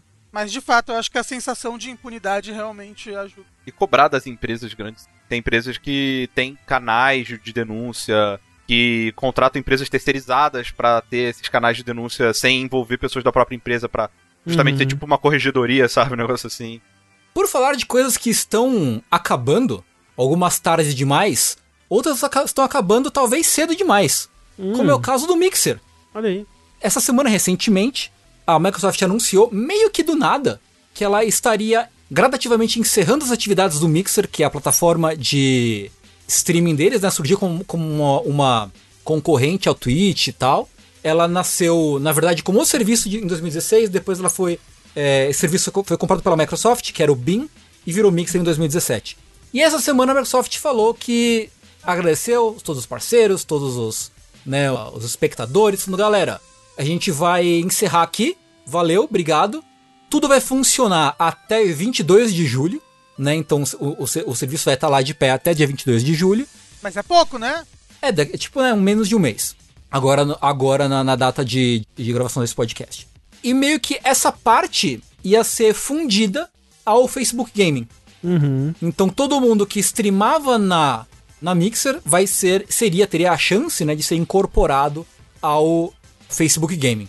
É, não é nem teria a chance, né? Se quiser, vai ser. Se quiser, Se, é. se a pessoa não quiser ir pra outro serviço, ela vai ser parceira no Facebook Game, né? Mas meio que as pessoas, os parceiros da Mixer agora estão livres, né? Eles não têm mais que seguir o contrato, né? Assinar nenhum outro contrato. Eles podem, ah, Isso, vou. isso, né? O Ninja pode falar, ah, vou voltar pra Twitch, foda-se. Isso, né? Tanto que no- notoriamente foi isso que aconteceu, né? É, um dos pontos mais interessantes, né, de- dessa, dessa decisão foi justamente a relação da Mixer com o Ninja, né? Não só com o Ninja, mas alguns streamers grandes como o Ninja e o Shroud. O Ninja era o cara que potencialmente tinha mais público no, no- na Twitch, Uhum. recebeu um- uma proposta de exclusividade pra, pra Mixer, cujo valor não ninguém sabe exatamente quanto foi, mas estimativas de, de pessoas, de streamers grandes que né, que estão supostamente ali sabendo dos babados, Uhum. dizem que ele pode ter recebido de 6 a 8 milhões de dólares por ano por um contrato de 3 anos de exclusividade com, com a Mixer, né? Isso- Essa é uma estimativa do Forcing, que é também um streamer grande da Twitch e tudo mais. Agora imagina se for, tipo, muito menos do que isso, o quão puto o Ninja deve ficar, né? Nem imagina. tipo, ah, 100 mil dólares por ano, beleza, fechei, tá ligado? É. Show. Vai embora. O pessoal no chat falando, nossa, que medo do jogabilidade ir pro. Vai que o jogabilidade vai pro Facebook Game. Pô, se o Facebook Game pagar pra gente 8 milhões aí por. Por ano? Caralho, né? Nossa, é. Porra, eu, faço- volto pro jogabilidade por junto. Porra, caralho. Eu faço isso nem, que seja pras moscas, sabe? Tipo, porra. É, Caralho, mas, é- velho. mas o que a gente sabe mais ou menos, né? Porque tem o tem o Slasher, né? Que é o Rod Breslow, que é um cara que tá dentro, por dentro de tudo de, de cenário competitivo, de streaming, né? Ele, ele se mete num, nos buracos que ninguém sabe como. Eita, eu na balada. É sério, é bizarro. E fontes dele, ele live tweetou um streaming protegido por NDA Caralho, da, velho. da Mixer, né? Que ele chamou só os parceiros, mas ele deu um jeito de entrar. E ele tava tipo, o stream era, galera, todo mundo aqui assinou um NDA digital, né? Então, assim, conteúdo aqui, só aqui, tá? Não pode divulgar. Ele se meteu no meio e tava assistindo e live tweetando tudo, assim, foda-se, tá ligado? Enfim, contatos dele, que manjam do que tá acontecendo supostamente nessas, nessas é, negociações, disseram que Facebook ofereceu uma quantidade insana de dinheiro, quase o dobro do contrato original da Mixer, ou seja, se a gente for levar em consideração o que o Forsen falou, então, se ele falou de 6 a 8 milhões de dólares, então ele, ele, é, ele recebeu uma proposta de, de 18 a 24 milhões de dólares por ano. Uh, Uh, Não dá nem pra imaginar o quanto isso é de dinheiro. Tipo, sério, não dá pra imaginar o É que é bastante 16 dinheiro. milhões de dólares no ano pra continuar o contrato. Então, o, Sabe o que é Mixer- foda, Tengu? Eu, eu- Ah. eu- eu não sei como que essas pessoas não trabalham um ano e param. ah, Sabe? Tipo. Que ganância é essa, né, cara? É, cara, é, é, eu não, não devia falar isso em voz alta, porque agora ninguém vai me dar essa grana. Mas... cara, imagina, velho. 16 por ano. Sim, claro. Vamos ficar muito Por ano, é, vários claro, anos né, e tal. Mais de dois anos, sim, com certeza. É. E aí o que aconteceu? Mas o o mais absurdo não é nem isso, né? Esse contrato era, vamos oferecer essa grana, tanto pro Ninja quanto pro Shroud continuarem o contrato de exclusividade com o Mixer barra Facebook, né? E pro Facebook Gaming. Ambos recusaram, falaram não. Uhum. Isso forçou a Mixer a pagar pra soltar eles, basicamente, né? ah, porque o contrato deles ainda, tipo, tinha mais um ano ainda, alguma coisa, não é? Isso, é. Pagou eles integral, né? Assim, numa, numa tacada só. É, Porra. o Ninja levou supostamente 30 milhões de dólares Uh! da, da rescisão, entre aspas, do contrato. E o Shroud ganhou só, tadinho dele, 10 milhões de dólares. Ah, Isso Ah, daí que é pouquinho. karma, porque a Mixer levou o, o Mil Grau na, na E3 em 2000. Isso, é. Tudo é karma. Instant karma. Instant É, e karma. agora os dois são, eles são free agents, né? Eles são agentes livres, então eles podem meio que ir pra onde eles quiserem. Cara, eles vão pro Twitch, velho. É óbvio. Tipo, É. Ah, às vezes eles vão pro YouTube. Não, eles vão reviver o Streamcraft. eles, esses caras, eles só se deram bem. Tá, o pessoal falando assim, kkk, Ninja foi pro Mixer, se fudeu porque fechou, acabou. Velho, foda-se, tá ligado? É, não, ele Cara, tá, caralho, ele tá dinheiro. cagando demais, Mano, nossa. Ele ganhou muito dinheiro. E agora voltando pro Twitch, ele faz um stream de retorno. Mano, ele vai bater todos os recordes É. da história do Twitch, tá ligado? E vai ganhar muito dinheiro. Eu tenho pena, na verdade, da galera pequena média, na verdade, sabe? Uhum. Que tentou ir lá. Tava construindo a comunidade. Exato, é, é, é difícil você construir uma comunidade, vocês sabem disso, tá ligado? Aí quando Sim. você já tem lá os seus 200 viewers e tal, 100, e aí você tá lá pegando embalo e tal, e aí fecha, se pegar isso do zero, leva tempo, tá ligado? Essa Uhum. galera dá- me dá pena, assim, e essa galera não ganhou nada, né? Vai ganhar dinheiro, Sim. eles não tem contrato. Enquanto Ninja e Shroud estão secando as lágrimas com notas de 100 dólares, né? Sim. tem uma parte não tão legal da história, que é que tanto os criadores de conteúdo quanto alguns funcionários da Mixer ficaram sabendo meio que na hora, assim, né? É, sim, sim. Meio que pegou a galera de surpresa. E, né, porra, isso não é coisa que se faça isso. Mas não é coisa que se faça, mas é bem comum, né? Porque o pessoal. é comum, é, eles- infelizmente é comum. Tipo, eles querem fazer um anúncio com toda a informação centralizada no lugar e ter a, a versão correta da história, vamos dizer assim. Então, primeiro eles falam com a imprensa, ou primeiro eles fazem um anúncio oficial, e depois falam com os funcionários. Porque se eles falarem com os funcionários, é muito alta a possibilidade disso vazar de uma Ah, forma sim, errada, né? Com certeza. Al- Alguém puto vai vazar pra alguém, com É, certeza. então é, é- eles têm muito medo dessa informação sair errado, né? É, não só vai vazar, entre aspas, porque al- alguém vai contar como vai contar, não da maneira que eles queriam que alguém Exato. contasse, entendeu? Exatamente, exatamente. É, então, assim, É é foda porque, assim, o Mixer, eu nunca, nunca entrei pra ver uma live do Mixer na minha vida. Também não. Eu, eu nem sei por onde que entrava, na verdade. Eu, eu já. Eu já dei uma olhadinha em algumas coisas, assim. Mas, No assim, Ninja, inclusive. Fui olhar o do aí. Ninja, inclusive. Ah, Tengu, porra! O ninja. você foi uma das três pessoas que foi a culpa é minha, a culpa é minha. Mas é que assim, eles tentaram de tudo, né, velho? Tipo, isso de trazer os maiores caras da, da, da Twitch pro, pra plataforma deles. Eles tentaram fazer integração dentro do jogo, né? Você lembra no, no Forza que tinha uma parada que se você streamasse o seu jogo no Mixer, você ganhava ponto dentro do jogo, umas porra assim. E, e é interessante porque o Mix ele tinha coisas técnicas interessantes, né? Que primeiro que ele foi baseado em cima de uma tecnologia de redução de lag. Então, Sim, o sim. tempo de resposta, né? Entre você mandar uma mensagem no chat e o cara responder era quase instantâneo, né? É o FTL Então- deles lá, né? Assim, é, o pessoal do chat tá falando que nesse fim de vida aí tava assim, não, hein? Que era o mais lagado de todos, o Mixer. Então, bem, independente de como tava agora, né? Tava- Mas mesmo assim, cara, isso aí eh, não é um, não é um deal breaker, né? Não, não é, mas digo, era uma das. Era uma. Era, era, Era um supostamente. É um diferencial técnico. Mas acho que mais importante que isso é que era muito fácil ganhar dinheiro no começo do Mixer. O Mixer pagava muito os streamers. Tinha, tinha um sistema que você ganhava. Sabe que nem tem tipo os franguinhos aqui, os, os coisinhas aqui? Sim, sim, sim. Tinha um sistema parecido na Mixer que você, por assistir, só por assistir o streaming, o streamer acumulava uns pontos. Eu não, eu não lembro exatamente como funcionava. Um amigo meu que trabalhava na Mixer me, me explicou isso uma vez e eu já não lembro mais. Mas basicamente, quanto mais você assi- assistia, você acumulava. O streamer acumulava pontos e esses pontos viravam dinheiro.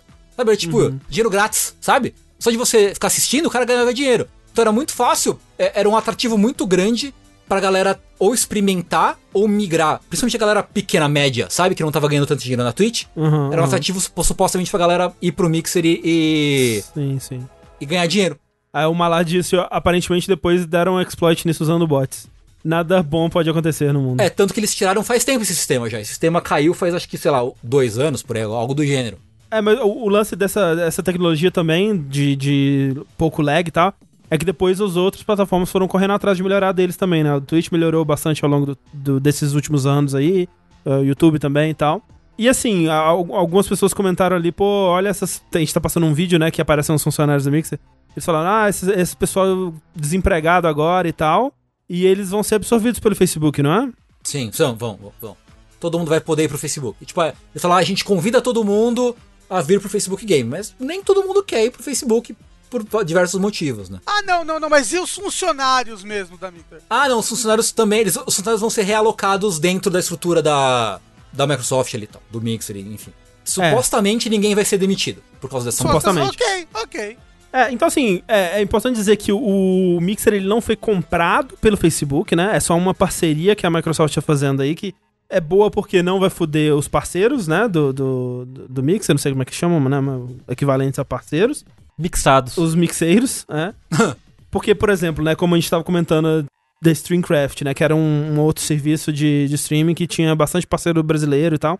Que de uma, da noite pro dia fechou e foi isso aí, né? Tipo, ah, va- valeu, galera falou, foi isso, Uhum. né? Um abraço, E aí sorte. uma galera ficou sem emprego também, né? É, tipo, ah, a sua fonte de renda é aqui com a gente? Desculpa aí, né? Tchau. É, tchau, valeu.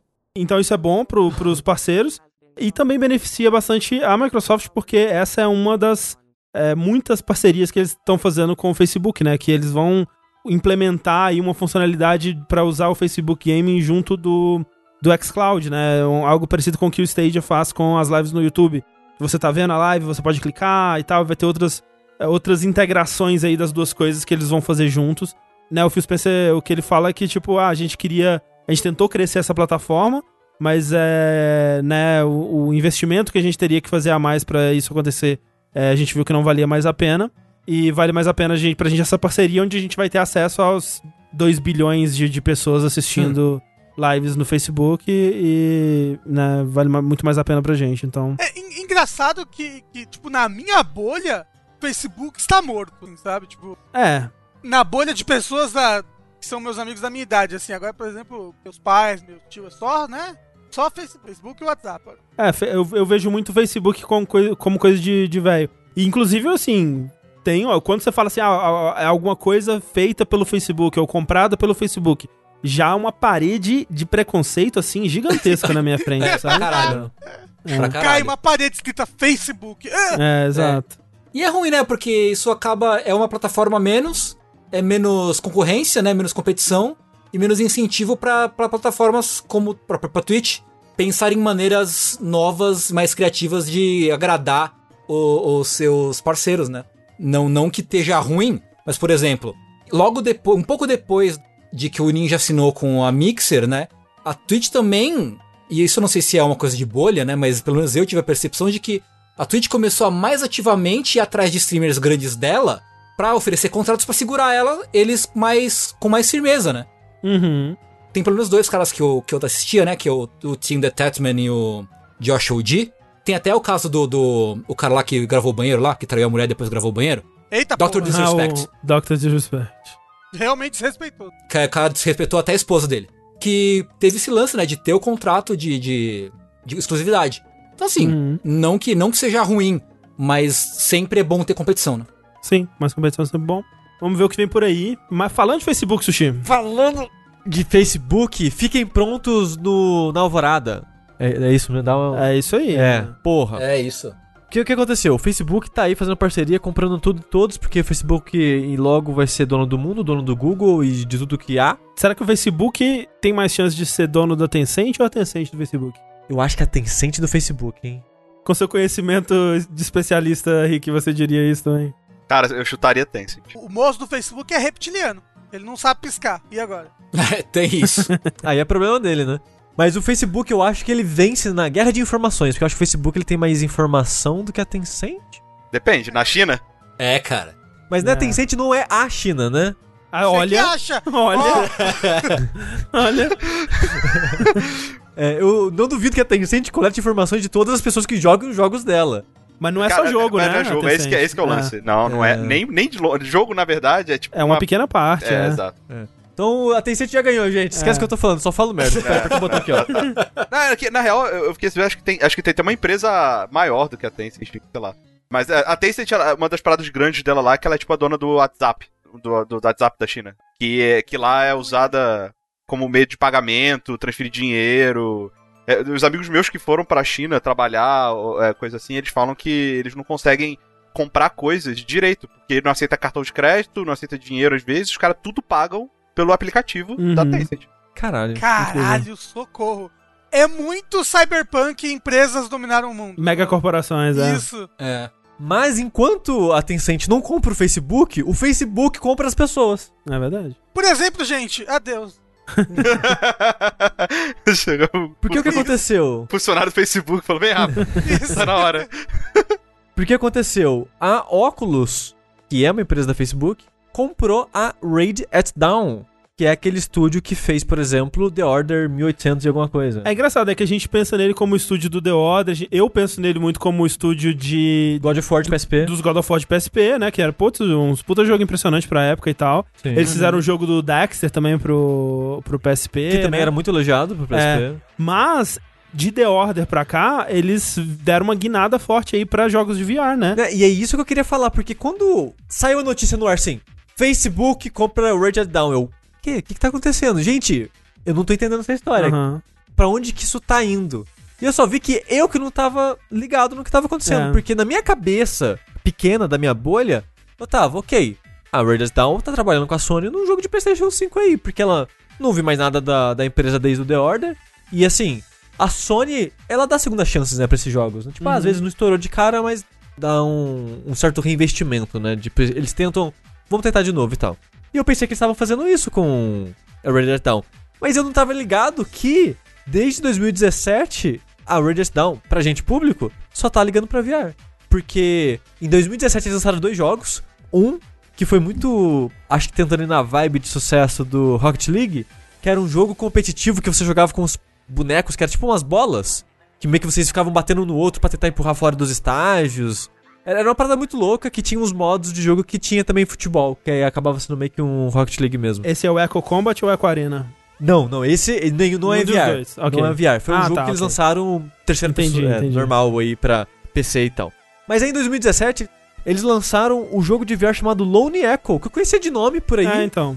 mas não sabia que era deles. E eu fui ver sobre esse jogo, eu descobri que esse jogo tá em desenvolvimento antes de acabar o The Order. Uhum. Então eles já estavam, tipo, ali, opa, VR é futuro. Eles estavam fazendo The Order e VR é futuro. Então, eles começaram a trabalhar nesse Lone Echo. Durante o desenvolvimento, a Oculus chegou neles, ou vamos publicar esse jogo seu aí. O jogo é exclusivo da plataforma da, do Oculus. E já tem meio que um, um outro standalone, assim, porque dentro do, desse Lone Echo tinha um modo competitivo. Aí depois fizeram o, o modo competitivo standalone, né? Fora do, desse Lone Echo. Eles estão trabalhando numa continuação desse jogo, que o Lone Echo é um jogo single player, de foco narrativo, né? Em VR. Estação espacial, exato. exploração espacial e tal. Isso. E agora estão fazendo dois e a Oculus barra Facebook foi lá e, ou, oh, chegar aqui. E comprou a empresa. Então eu fiquei surpreso na hora, mas agora vendo isso hora que não faz total faz sentido. Sim, sim. Eles fizeram um dos jogos exclusivos de maior sucesso da plataforma, que é exclusivo deles. Estão fazendo mais e chega mais. É, faz bastante sentido. É. Então é, é, é isso, a gente não vai ver The Order 1887, Ah. nunca mais, provavelmente. Falaram, ah, The Order, a Sony vai abandonar. Vai não, já abandonou, né? Porra. não, gente, próximo jogo. Eu não joguei, eu não joguei o The Order 86. Ele tem alguma semblância de aroma, de cheiro de, de, de promessa ali? Tipo, ele dá pra ver no horizonte que ele poderia ter sido bom? Sim, sim, não. Eu gosto muito do. Assim, é um jogo que eu acho bom. Bom pra muito bom. Uhum. Ele é meio sem graça na parte de jogar, né? O parte de tirinho dele é meio, meio sem graça, meio sem, sem sal. Mas o universo que eles criam é muito interessante. A história é legal. é, e é um dos jogos mais bonitos do PS4, assim. É, tem uma cena de um, de um cara transformando em lobisomem, assim, que eu, eu lembro dessa cena até hoje. E não saiu na Plus, né? Nunca lançaram na Plus, é. Nunca deram É? na Plus. E isso que o Tengu falou é bem isso que eu pensava, eu acho, sabe? De tem futuro aí. Porque, por exemplo, saiu no, ele saiu no começo da geração, próximo do Evil Within. Uhum. E o Evil Within também tinha tarja preta, né? Em cima e embaixo, igual o The Order. Eu achava que, tipo, ah, o Evil Within eventualmente teve né, atualização pra tirar as barrinhas. O Evil Within 2 foi mais bonito que o primeiro e não tinha as barrinhas. Certeza que vai ter um próximo The Order e vai tirar as barrinhas e vai ser lindo, todo mundo vai pagar pau. Nunca chegou. É verdade, né? É porque não pode tirar as barrinhas, que senão não aguenta, o PS4 explode. Não, que isso, Rafa? É porque senão não fica cinematográfico. Ah, é verdade. O que não vai rolar também nunca mais, Rafa, pelo menos em 2020. Gente, nunca mais 2020. Vamos falar de 2020 esse ano, que é o ano da pandemia. É o ano em que tudo tá sendo cancelado. É um ano perdido, né? Perdido não, porque a gente vai levar isso pra sempre. Os meus netos que eu não vou ter, eles vão falar: Ô vó, vou tomar aqui um pouquinho de corona, a cerveja que vai existir no futuro. E eu vou tremer, babar assim: Não, corona não! ah." Você sabe que existe essa cerveja hoje, né?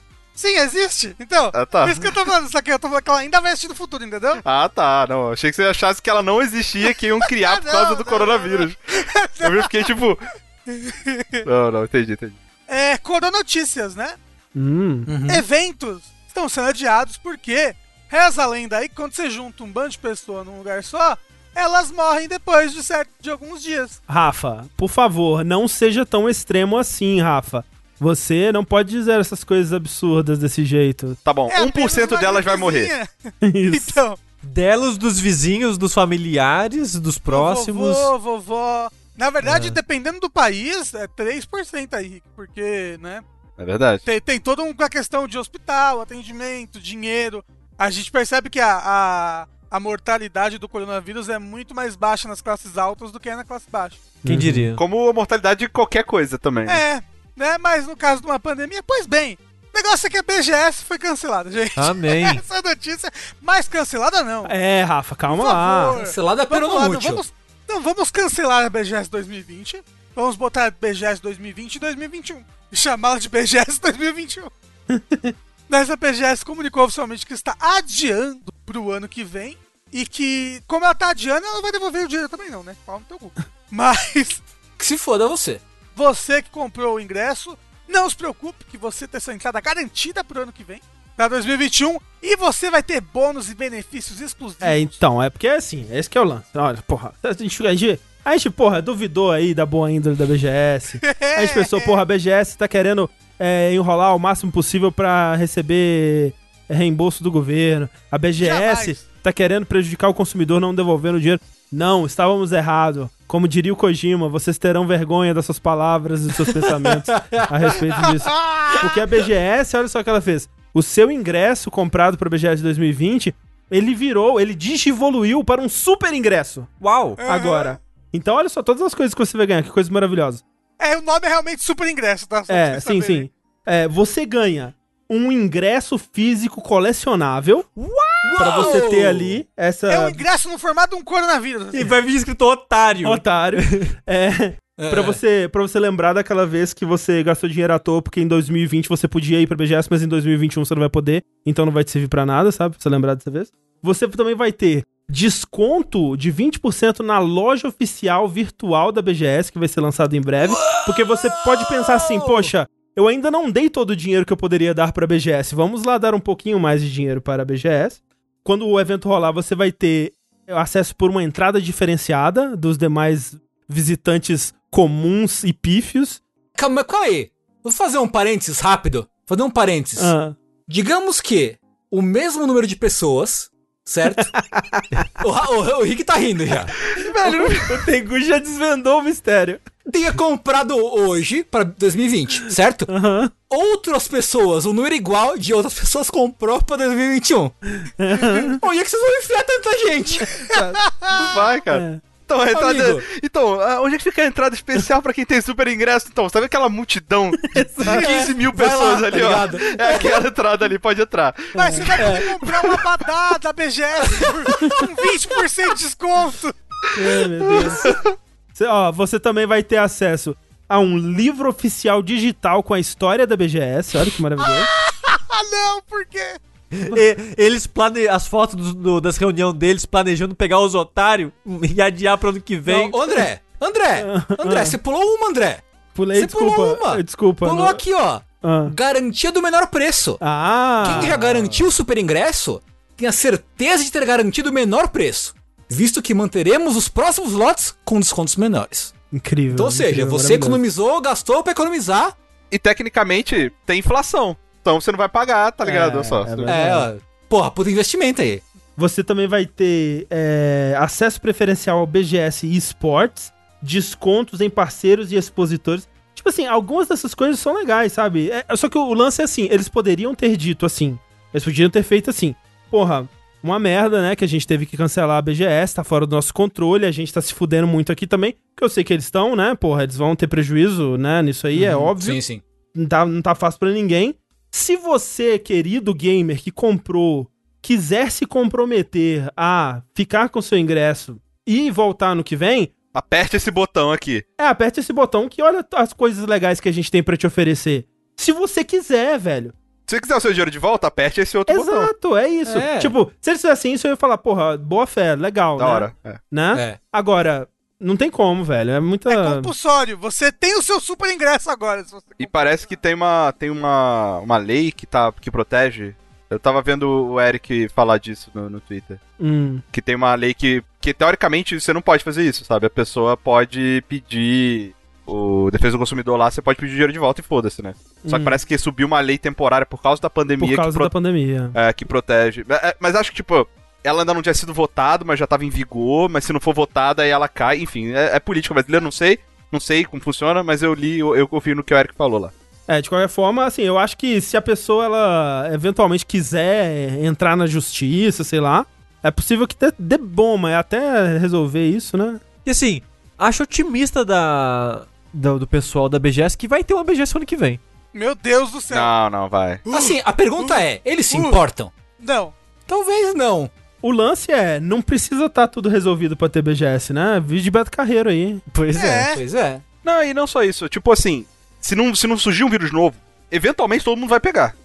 E aí acaba. Sacou? Não, é, é assim, mas tem um prazo, não tem como, sabe? Tipo, se, se for uma, uma transmissão desvairada, uma hora o Brasil todo mundo vai ter e acabou. Vai morrer uma caralhada de gente, mas, né? O problema é que ele pode ser que nem o. O vírus da gripe, todo ano tem um. ele- É, É, aí ele- é o lance do E- outro e aí- vírus, é isso que eu tô E falando. aí é. ele vira um vírus sazo- é, sazonal. Isso. É, vem do sazon, do saquinho. né? Isso, É. ele vem, você compra o coronavírus, joga no miojo. Porra, aí sim. Mas assim, mas va- é, pe- peraí, como disse o Hipogloss aqui, Hum. vai vir um, um pôster digital autografado pelo Moacir do Jogo Justo. Aí vale a pena, aí, aí eu dou moral. Eu, eu teria esse Nossa. pôster. Era a, gr- a grande esperança do Brasil, o Jogo Justo. Mas André, uma, uma pergunta pra você. Vocês não cobrem mais BGS, não? Ah, a gente vai e a gente comenta o que rolou, mas é, a gente, quando a gente fazia vídeo e tal, a gente não via muito retorno. Então, então não, a gente, a gente dos últimos Você não é aquela gente- pessoa que adora evento, né? É, não, eu já. É, tipo, eu. Eu pu- vou sempre. É, o assim? Rafa, o Rafa vai. É... E eu gosto bastante da BGS, eu me divirto muito. Só que, né? Mas você tá. Porque a gente tá aqui metendo pau da BGS? Não, não, eu saber, o, o, vocês tinham ingresso pra esse ano? Você, como ah, é que é? não, a gente Não. pede Ah, não. imprensa, né? Quando abre pra pedir pra jornalista, a gente pedia. Ah, tá. Tem, tem o super ingresso de jornalista, não? Não sei. Não sei. Vai ter mais água pra beber. E pra fechar aí, ó, os coronotícias, né, Rafa? A PAX West também foi cancelada. Ou adiada, não sei. Não, essa foi cancelada mesmo, né? Que vai ter um É. evento digital no lugar. Isso. Isso, a. A PAC West. A PAC. A Pe- ah, eu não sei falar. É PAX ou PAX? Depende se você quer falar em português ou inglês, né? Não, é, fala Pax mesmo, tá bom. É Pax de paz. A paz do. do Ocidente. Não, a Pax. Da, a, PAC, a paz do Oeste foi o último evento agora, então, que foi passada para online, graças ao coronavírus do- de 2019. A Pax Austrália também, né? Vai ser então virar. Vai tudo virar a PAX Online, não é? Isso. Uma série de, de streams ao vivo, painéis e discussões e shows do dia 12 ao dia 20 de setembro. É isso aí. É bom que, né, não tenha as festas onde as pessoas fazem coisa errada. Pelo É, menos né? isso. É. Mas elas podem fazer coisa errada virtualmente também. Eram esses os eventos que estavam faltando mesmo, né? Tipo, lá fora. é, quer dizer, aqui no Brasil ainda tem a CCXP, que ainda não foi oficialmente cancelada, né? É, porque é em dezembro, né? Eles vão esperar um pouco mais, acho. Vamos esperar um pouco mais pra ficar com o dinheiro das Porra, pessoas. dezembro? Eu tenho uma esperança de que em dezembro a gente já possa. Não? Não? Eu não- eu eu não acho que teria esse essa ano a gente não. não sai de casa, não. É. Sushi, eu vou chorar. Não, eu acho que até o ano que vem a gente tá assim ainda. Não, não, Sushi, calma. Calma, Sushi. Calma, Sushi. Sushi. Desculpa, você Nem perguntou. o- perguntou Nem o Sushi, Papai Noel sushi. vem esse ano, cara. Papai Noel É. nem vai, não vai sair do, do Polo Norte, não, cara. Sushi, eu já postei foto sem camisa hoje no Instagram. Você tem noção da, da- do nível que eu tô aqui, Sushi? Exatamente. Pode- mais um ano, Sushi. É, pro verão do ano que queijo. vem, Rafa. Você tá se preparando pro verão do ano que vem. Não, não dá. Tem que fazer que nem o Lula na prisão, Rafa. Lê um monte de livro e puxa ferros, cara. Não, mas o Lula tava recebendo visita da namorada. Lembra? Ele começou a namorar na prisão. É verdade. O Lula preso transou mais do que eu, cara. O Lula, Tá inclusive, que pariu, né? sabe que tem um pau de 8 metros, não é isso? O André que sabe.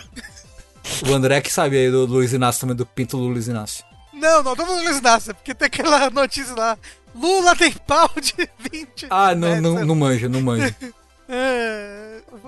Tá bom, então enquanto o Rafa procura a notícia do tamanho do pau do Lula, né?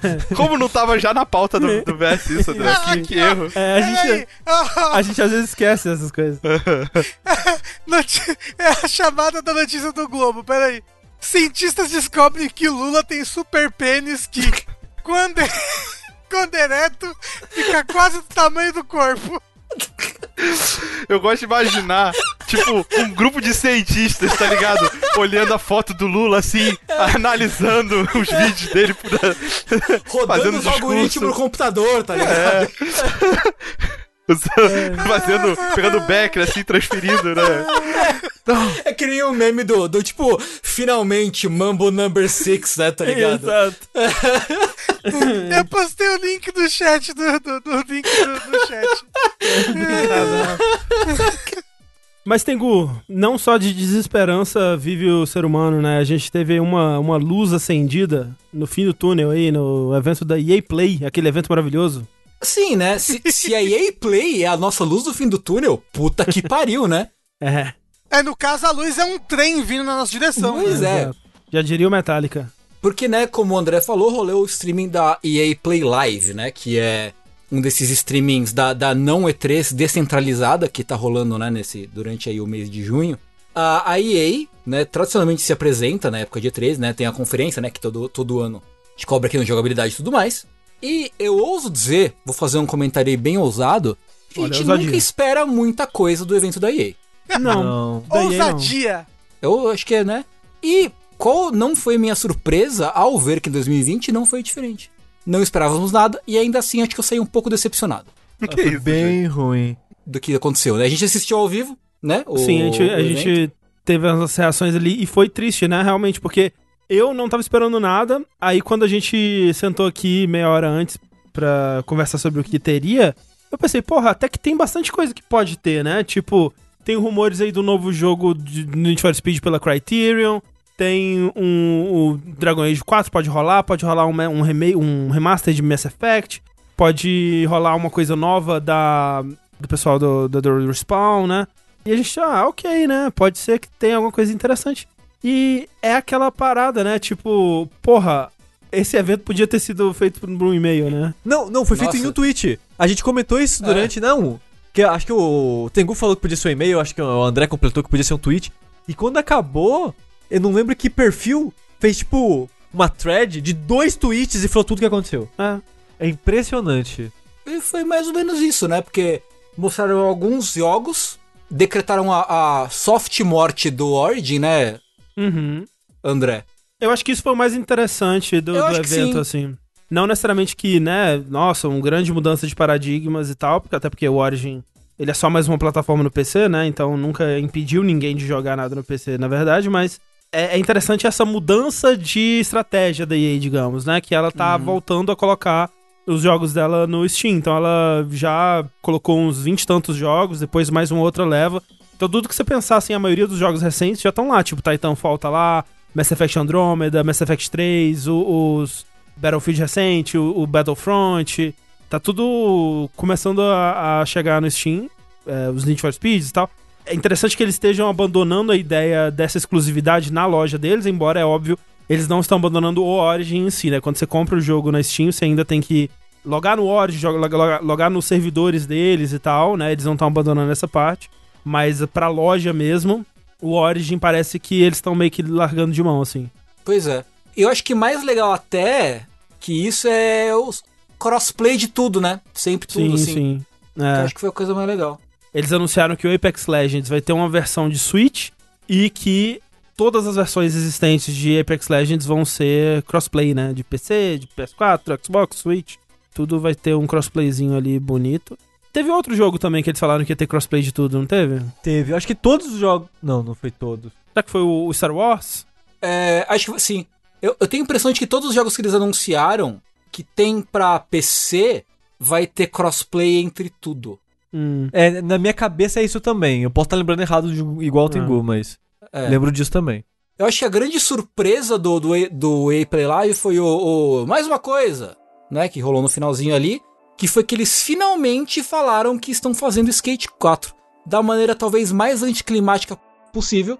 Sem mostrar, tipo... A gente até brincou durante o stream que, tipo, cara... Pelo menos no anúncio do Metroid Prime 4 mostraram um logo, tá ligado? Skate 4 nem isso. Tipo, os caras falaram, não, galera, ô, tamo aí, hein? Tamo, tamo fazendo skate aí, hein? Então, é justamente isso, Tengu. Não é nem Skate 4, né? Porque eles não falaram que é Skate 4. É o skate, X. X, É. skate, né? É, chamaram o, o Darren Chung, que é o diretor, e o Chris Perry Kus, que é o diretor criativo. São desenvolvedores ligados à, fr- à franquia Skate. Ah, então, isso é legal, porque eles podiam ter simplesmente falado, ah, vai ter um novo skate, vai ser outro estúdio que vai fazer, foda-se, né? Vai ser só o nome skate.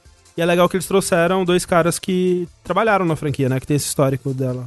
E meio que eles falaram, acho que até de forma explícita, de que tipo, ei, vocês encheram tanto o saco da EA que ela vai fazer skate. Parabéns, saca? Sim. Vocês tweetaram, não, não tweetaram, né? Vocês comentaram esse jogo na pré-existência, né? É, pois é. Pô. Sei lá, Skate 3 saiu faz 10 anos, sei lá quantos anos atrás que faz. Acho que que mais, uns 12, acho que o Skate. Skate 3 é de 2000. Ah, talvez seja de 2010. É, talvez uns 10 anos. É. Então, né? Fica aí, o, fica aí os parabéns pra comunidade de, de skate.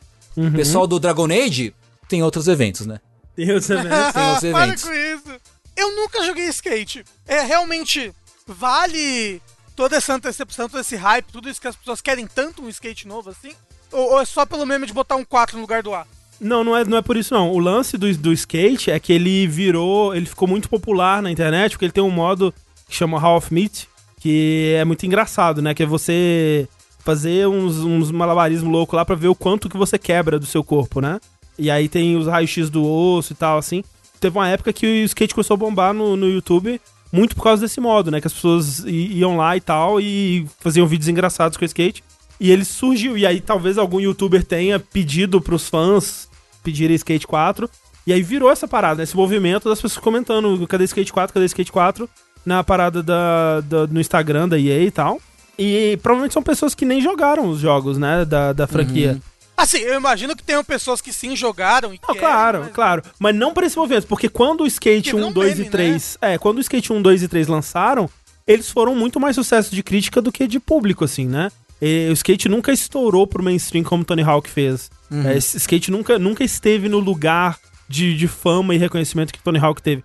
Por mais que muita gente considere um jogo melhor, né? E, e para muita gente, especialmente entusiastas de skate, talvez seja, porque ele é muito mais é, realístico, né? Na- tanto na, na representação do esporte quanto no, no jeito que você controla, né? Que ele tem aquele lance do controle no analógico, que você faz uns movimentos, faz uns Hadouken no analógico pra dar os, os kickflip. Tipo, no Tony Hawk, um kickflip é tipo... Ah, você tá segurando o óleo, você solta o óleo e você aperta pra uma direção e aperta um botão. E o seu, seu kickflip saiu ali, você deu 14 kickflip, girou 720 graus e fez um...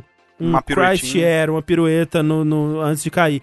E no skate, não, porra, pra você dar um kickflip é um movimento, sabe? É um esforço ali, né? E a Claro. física é muito mais realista, né? A física é mais realista, ele é mais no chão, né? Assim, ele não é tão aéreo voando que nem o Tony Hawk. Então muita gente aprecia ele por esse realismo e tal. Então é, é mais ruim de jogar, entendeu? Eu É, A acho. galera gosta. Mas é aquela. Eu nunca me dediquei o suficiente em skate também, sabe? O, o sistema de controle dele é mais alienígena, né? Meio que não tem nenhum outro jogo que controla exatamente. Os- acho que os jogos mais perto são os jogos da série Fight Night, que você também tinha que dar os comandos ali no, no analógico. Eu sempre achei muito esquisito. Mas é. Não tem um skate que você bota na sua sala assim e sobe em cima dele? Não, esse é E Tony Hawk. simula? Esse é o Tony Hawk. O skate é o, é o Dark Souls dos. É o Dark Jogos Souls dos de- jogos de skate. Pode-se dizer que sim. Outro jogo legal que anunciaram, pelo menos pra mim, que, que me empolgou, mas esse aí já com data e plataformas e tudo mais, que tinha vazado antes né, do, do evento, é o Star Wars Squadrons. Uhum. Tá sendo feito É pela Motive, né, que é o estúdio que fez o Star Wars Battlefront 2, que eu não joguei, mas falaram que é, de, que é legal. Quando arrumaram todo o lance de, de, de loot box e tal, ficou um jogo legal. É. É, então, o Amor ela trabalhou acho que na campanha especificamente do Battlefront 2. É, foi junto com a DICE e a Criterion. É, né? junto com a DICE, isso. isso. É, então ela tá fazendo o Star Wars Squad- Squadrons, que me lembrou muito saudosamente do, dos TIE Fighters, dos X-Wings antigos de PC, que eu jogava. Uhum. Quando era mais moleque assim e tal, ia na casa do amigo que tinha um computador bom pra jogar X-Wing versus TIE Fighter. Então ele é um jogo baseado em navinha, essencialmente em navinha. Você tem o seu esquadrãozinho ali de, de cinco, cinco malucões. 5 contra 5, né? É, vai ter vai ter 5 contra 5, vai ter modo história, vai ter um foco grande de multiplayer. ah, você vai poder usar as navinhas do Império, as navinhas da Nova República. Uou, né? Customizar a sua navinha. Porra, eu tô empolgado porque eu gostava muito e se for se, se captar pelo menos um pouco do espírito dos jogos antigos da- de, de navinha de Star Wars, eu vou ficar bem feliz. Ele vai sair em dia 2 de outubro pra PS4, Xbox e PC também. Esse eu fiquei muito animado pelo fato de ter VR. Assim, tipo, caramba, eu quero Ele jogar VR, muito é. isso no VR. Eu, eu já ao contrário, eu não quero jogar no VR porque acho que vai ser um jogo fudido, assim. Acho que vai ser o jogo pra ter motion sickness, velho. Não, mas olha só, como você tá dentro de algo que tá simulando um veículo, eu acho que vai ser muito menos jogo do que Skyrim, por exemplo. Que você, Ah, pode, sim. você pode jogar Skyrim andando, normal, ao invés de se teleportando, sabe? Até Resident Evil, né? Sei lá. É que eu já fico enjoado andando de carro, cara. Muito tempo. Ah, não, não. Então aí você se ferrou. Aí É. fudeu. Sabe? Tipo, é, você ficar dando pirueta. É no espaço, né? Então, a- querendo ou não, se você tá no avião, você ainda tem um senso de cima e baixo ali, que você tem a, o, o chão e o céu, né? Tem ali a gravidade, mas tá no espaço, não tem chão, eu não É, sei. então, mas é- o chão é a sua nave, entendeu? Aí o seu cérebro ele consegue, pelo menos eu imagino, né? Eu nu- nunca joguei um jogo de espacial. É, eu VR. não sei dizer. É, eu, eu, assim, eu também nunca joguei um jogo de VR desse. Eu posso estar to- tremendamente en- en- enganado, eu teria que testar. Vem aqui em casa, Rick, jogar. Não pode, quarentena. É verdade. Mas o. Uma coisa que eu fiquei, assim, triste porque parece que é bem focado no multiplayer mesmo. Eu, eu queria muito um jogo single é, mais elaborado nesse universo de, de navinha. Um jogo de Star não Wars single campanha? player. Não vai, mas assim, essas campanhas da experiência que eu tenho de jogos da, da EA, assim, é, elas são tipo um grande tutorial, assim. É, e não, e, e principalmente, Rick, porque quando você vê o trailer, né, que eles soltaram, é tipo assim, vai ter campanha, agora vamos focar no que realmente importa aqui, que é o multiplayer, né? Então p- dá uma vibe realmente que a campanha, ela vai estar lá, mas não vai ser o foco, né? Talvez eu esteja errado. eu não quero jogar o, o multiplayer em VR, sabe? Não, não tenho vontade de jogar multiplayer VR. Quero jogar a campanha, sabe? Realmente historinha. É, eu também. Sim, vai ter, vai ter. Acho que vai ser ali aquela campanha de seis horinhas, pra você ver, jogar com todas as naves dos dois lados. Tipo a do, a do Battlefront 2 mesmo, né? É. Que é uma campanha que ela tá lá, né? É. E isso é um pouco triste, mas assim, aí, tirando isso, né? O multiplayer me pareceu mais interessante do que a princípio eu achei que seria, sabe? Eu não joguei os, os TIE Fighter lá atrás, então não sei dizer o quão derivativo é da, daquela experiência. Mas, cara, esse fato de ser 5 contra 5, você tem é, mapas com objetivos diferentes, você tem naves. Pera, tem nave de suporte, nave de ataque, nave É. de. Sabe? Eu achei, Sim. porra, os caras pegaram uns conceitos meio de MOBA, assim, É, e jogaram. é, jogaram né, de classe, né? Não de MOBA, vai. Os conceitos de classe e tal, assim, e jogaram né, no conceito de nave me, me pareceu interessante, sabe? Tem, tem a, a, a nave proletário, a, a nave burguesia. Isso. É. E aí. Eu não lembro quem foi que falou assim que é. Foi o que vendeu esse jogo, que é jogar com quatro amigos fazendo roleplay de navinha, sabe? Todo mundo Ah, ter não, co- que vergonha. Todo mundo ter codinome, você tem que Gosto. ficar falando com câmbio. Gosto, câmbio. gosto, gosto. Jogaria. Ah, mas, mas, mas Vamos, vamos você aí? é RPG. Vamos aí na moral? Você é RPG. Bora. Vamos todo mundo Ô, comprar Rafa, um Star Wars, streamar todo mundo fazendo roleplay de, de, de É. rebelde? Vamos? Você pode ser o head leader, Rafa. Meu Deus. é- O Tengu é o tipo de pessoa que joga GTA roleplay. Assim, sabe? Eu, eu jogaria GTA Roleplay. O que que é? É uma das paradas que dá mais view no, no, É. no pitch de É GTA. que é Tudo mesmo. bem, mas não quer dizer que eu não tenha vergonha. Ó, mas estão falando que você não joga Final Fantasy XIV roleplay. E agora? Isso, quem tá falando é que não, não, não assistiu. Nunca foi na banheira da casa da nossa guilda, ó. Não queria falar nada. A banheira, ali, ó. A banheira da guilda de domingo, rapaz. O que acontece na beira da guilda, fica na beira da guilda. Fica na banheira da guilda. Tem uma girafa na, na- no meio da sala da, da guilda. Exclamação girafa. O Final Fantasy XIV, o Tengu postou, postou não, re- retweetou uma imagem de Final Fantasy XIV maravilhosa, que era um cara numa ponte. Aí ele, ele viu lá embaixo, lá embaixo da ponte, tinha duas pessoas sem roupa, os personagens tiraram a roupa, só com aquela cuequinha básica, um cara de pé uma mulher de joelho em frente a ele. Que? Aí no chat em geral mandaram, ô, vocês estão em público. Aí os caras respondeu, ô, sai daqui e deixa a gente em paz. Caramba! Dá prisão isso Ó. daí. Se você tá jogando Final Fantasy XIV e vê alguém com a tagzinha de RP no nome, você corre e não olha pra trás. Não olha pra trás. É isso. Ou interage. Ou abraça, tá ligado? Ou Ou, interage. ou chega, tira a roupa e vai junto. Fala, ali. meu bom senhor, é, estou precisando de dinheiro. Você tem alguma É. sugestão? Mas assim, eu, eu na verdade eu fiquei com bastante vontade de dar uma chance pros jogos antigos do, de, de navinha. Uhum. Os X-Wing vs TIE Fighters. Que, né, que nem eu falei, eu, eu sempre ouço é, as pessoas falarem desses jogos, não como bons jogos de Star Wars, não como bons jogos de navinha, mas como entre os melhores jogos já feitos na história do videogame e do computador. E você vê, assim, é, listas de top 50 jogos de todos os tempos e tal, essas porra tá sempre lá. E eu fico, como assim? Um jogo de navinha. O que, que um jogo de navinha pode ter a oferecer para os anais da história dos videogames? Cachorro JPEG. É, É. pois é. É verdade. Então eu fico, eu fico muito curioso de jogar, assim. é. Eu, eu queria rejogar também. Porque faz muito tempo que eu não, não pego. Mas, Rafa, o Ace Combat tem modo VR. Tem, tem pra PC? Mas não no VR que o Rafa tem, né? Pra PC não tem? É só PS4? É só PS4. Ah, então Não. você não tem não, Rafa, desculpa. Nem dá pra ver nada no VR do PS4. Fala isso e o melhor jogo de VR feito até hoje tá lá. É Não, verdade. não, verdade, assim, que é o do Ra- robô. Rafa, Ou, a Rafa, Sony, Rafa, a Sony, Rafa, calma aí. Rafa, a Rafa, Sony, Rafa, aproveitando que ela vai Rafa, lançar as Rafa, coisas, reza Rafa, a lenda. Rafa, O PC podia Rafa, lançar os jogos de Rafa, VR dela pro PC. Rafa, Rafa, Oi, oi, Rafa. gato. Não dá pra ver nada no VR do PS4, nem no Mas seu, pelo porque menos você não você usa. Eu não uso porque eu tenho medo. Vai que eu nunca mais consigo voltar. E aí, como é que você vai jogar o Star Wars então? Eu tenho medo de jogar sozinho VR, eu precisava de companhia. Pera aí, o Rafa não usa, não usa o VR dele? Nunca jogou nada no VR dele, que ele tá aí parado há seis anos. Eu tenho, eu tenho medo de jogar sozinho. Quando Ele tem um, ele eu tem um jogava. HTC Vive. O Pro ainda, se eu não me É. engano. Rafa! Oi, vem aqui em casa comigo, Rick. Poxa, Rafa, caraca.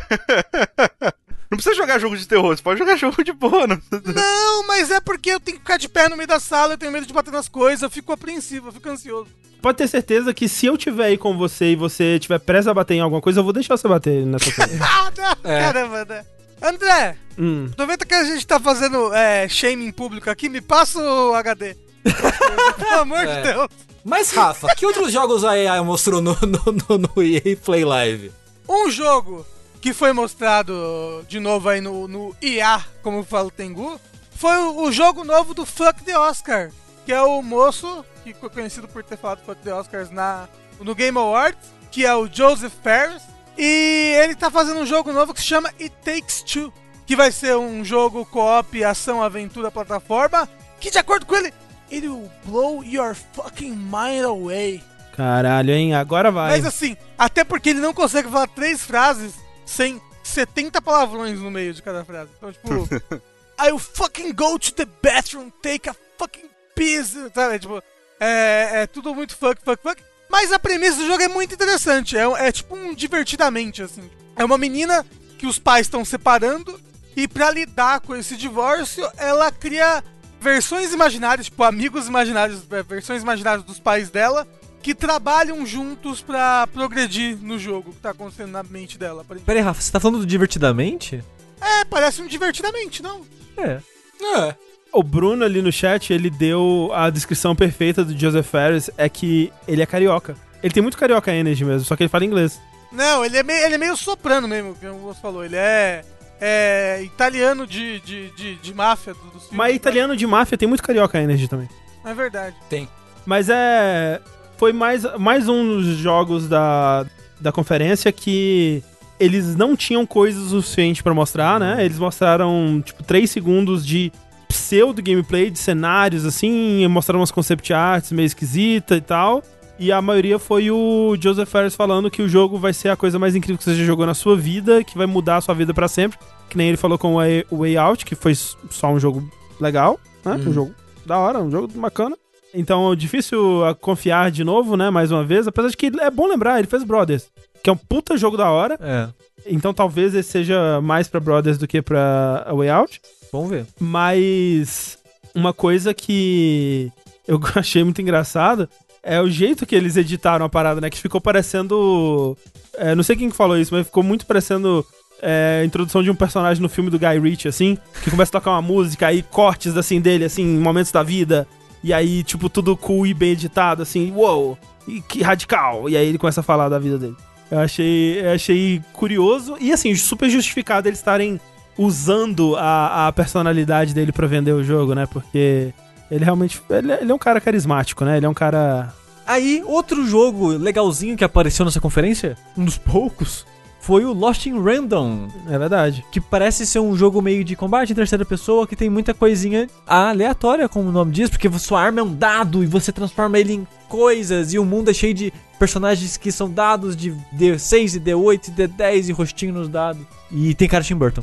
Tem uma carinha de Tim Burton e tem. É, é o pessoal, depois eu fui ver, aqui, esse estúdio Zoink, né? Que fez o jogo, é o pessoal que fez aquele Fê, né? O pai, não sei como é que fala. É FE o nome do jogo. E. Não é muito bom, não.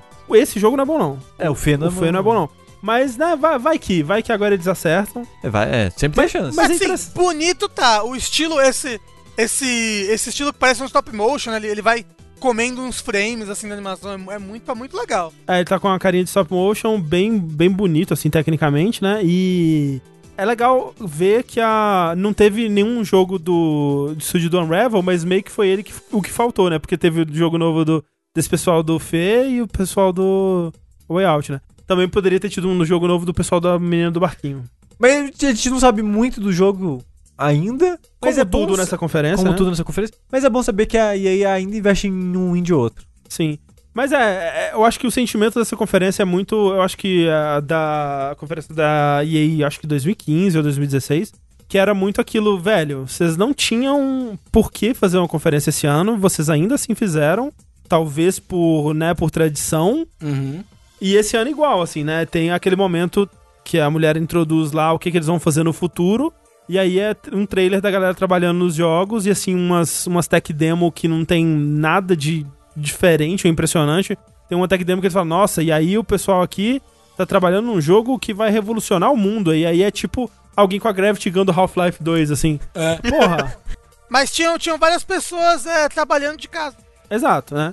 A, a minha opinião, André, é que como pra, pra EA não deve ter sido nem de longe tão caro fazer esse vídeo, essa apresentação, do que uma E3 da vida, sabe? Eles acabam fazendo, mesmo sem conteúdo, por branding, sabe? Tipo, Ah, é. É um momento onde as pessoas estão esperando algo que eles já tinham provavelmente dinheiro alocado, já tinham pessoas alocadas pra fazer alguma coisa nesse período, não conseguiram realocar. Ah, cara, faz aí, faz um vídeo, bota algumas coisas, é legal, você aproveita, mostra um, um trailer ou outro, mas as pessoas falam, a gente tá falando aqui, sabe? E aí, Sim, é, a gente tá né? repercutindo o É, jogo tipo, deles. ah, é. o orçamento tá aprovado já mesmo, então gasta aí, né? É, exato. E, e a EA, ela tá, ela tá numa posição super confortável que, cara, eles não precisam vender os jogos dele, porque a- a- a- as empresas dos, dos consoles vão vender os jogos deles por eles também, né? É, acho que é muito branding mesmo, assim, sabe? Tipo, vamos, vamos aproveitar aqui pra botar marca na rua. É, manter, manter a ideia de que, olha, em junho vocês vão ter o- sempre o EA Play, né? Um evento exato. que vocês sempre esperam no, no meio do ano aí. O que mais que teve? Foi isso, né? De, de importante pra ser dito. Acho que Já sim. falou tudo. Sim. Porque realmente, ele não teve nem direito o bloco dos esportes, né? Eles Não. mostraram um, um trailer meio misturado ali de FIFA e Madden. Que podia ser um crossover, eles perderam a oportunidade ali. Pois é, é, né? Era isso que, tá- que a gente tá precisando. Sim. O, o Feden. Que é o futebol versus futebol. É os homens suado, né? Teve, foi o momento homem suado. Teve um momento homem suado no do PS5 também, né? Então eles não podiam ficar pra trás. Será que 2020 aí vai ser o ano do homem suado? O ano do furry e o ano quero. do homem suado. Nossa, Eu tô suado aqui, velho, nas minhas costas. Ah, eu Pô, também tô suado. A cadeira tá esquentando pra É. caralho aqui. Tá, Tô tá com tô com o bumbum suado. Sabe uma coisa que me esquentou também, falando Ah. nisso? Foi o New Game Plus. Olha, ó, caralho, que cego incrível, hein, Sushi? Caralho, esse chefe é foda. Boa, foi boa, foi boa. Ele me esquentou por causa de um anúncio específico. só um, né? É, um. Porque eu não vi ele inteiro, o evento. Eu vi o stream que o Rafa e o Tengu fizeram um pouquinho, e mesmo assim também não vi tudo. Mas eu vi uma parte que importa pra mim. Que foi o anúncio de Bloodstained Curse of the Moon 2. Olha só vocês. Top. Porque se eu fico muito mais feliz com esse anúncio do que um próximo Bloodstained principal, porque acho que as pessoas que ouvem a gente com frequência já sabem que eu prefiro a versão 8 bits Uhum. do que a, a versão 3D que eles fizeram. E anunciaram uma continuação dela. E eu tô bem curioso pra ver como é que vai ser, porque eles parecem mais ambiciosos e brincando mais com o formato, porque antes era meio que um Castlevania 3 de novo, né? Uhum. Tipo, era ótimo, gostei É um muito ótimo do jogo. Castlevania 3, né? Fica aí. Sim, é sim, Sim. excelente.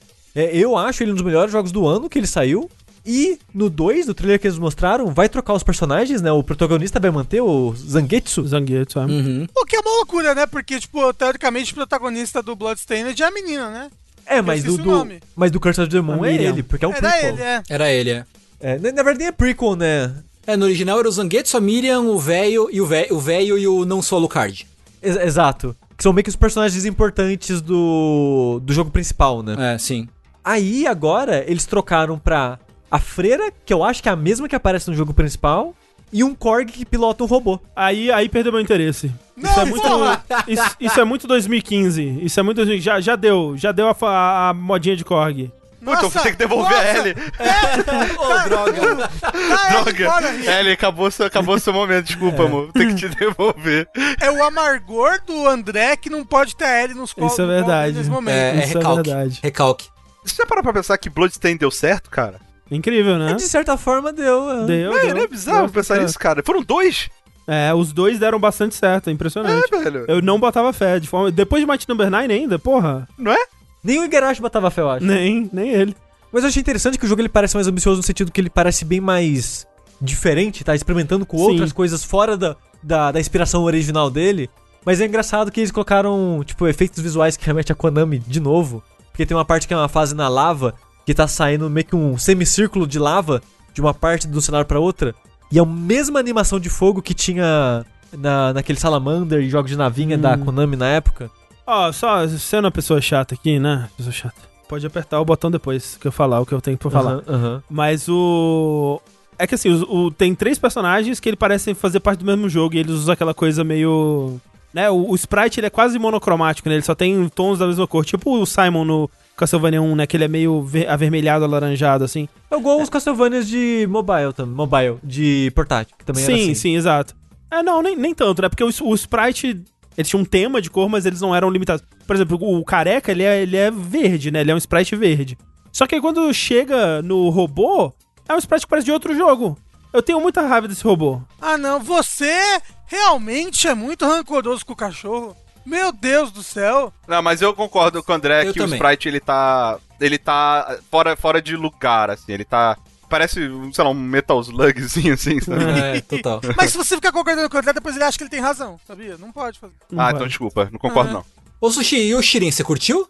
Eu fiquei puto, na verdade. Eu fico feliz, mas puto. Peraí, com o quê? O Sheeran, lembra aquele jogo que eu comprei Ah, pro Vita tá, ano sei, passado sei, por um aham. milhão de reais? Que a gente fez um streaming aqui uma vez e eu tive. Metade do stream foi explicando o que é aquele jogo que as pessoas não conheciam. O jogo vai sair pra Switch agora. A mesma versão, nem é um novo. Não, não, é o mesmo jogo. Ó, o Sushi é o cara que fica puto quando o jogo.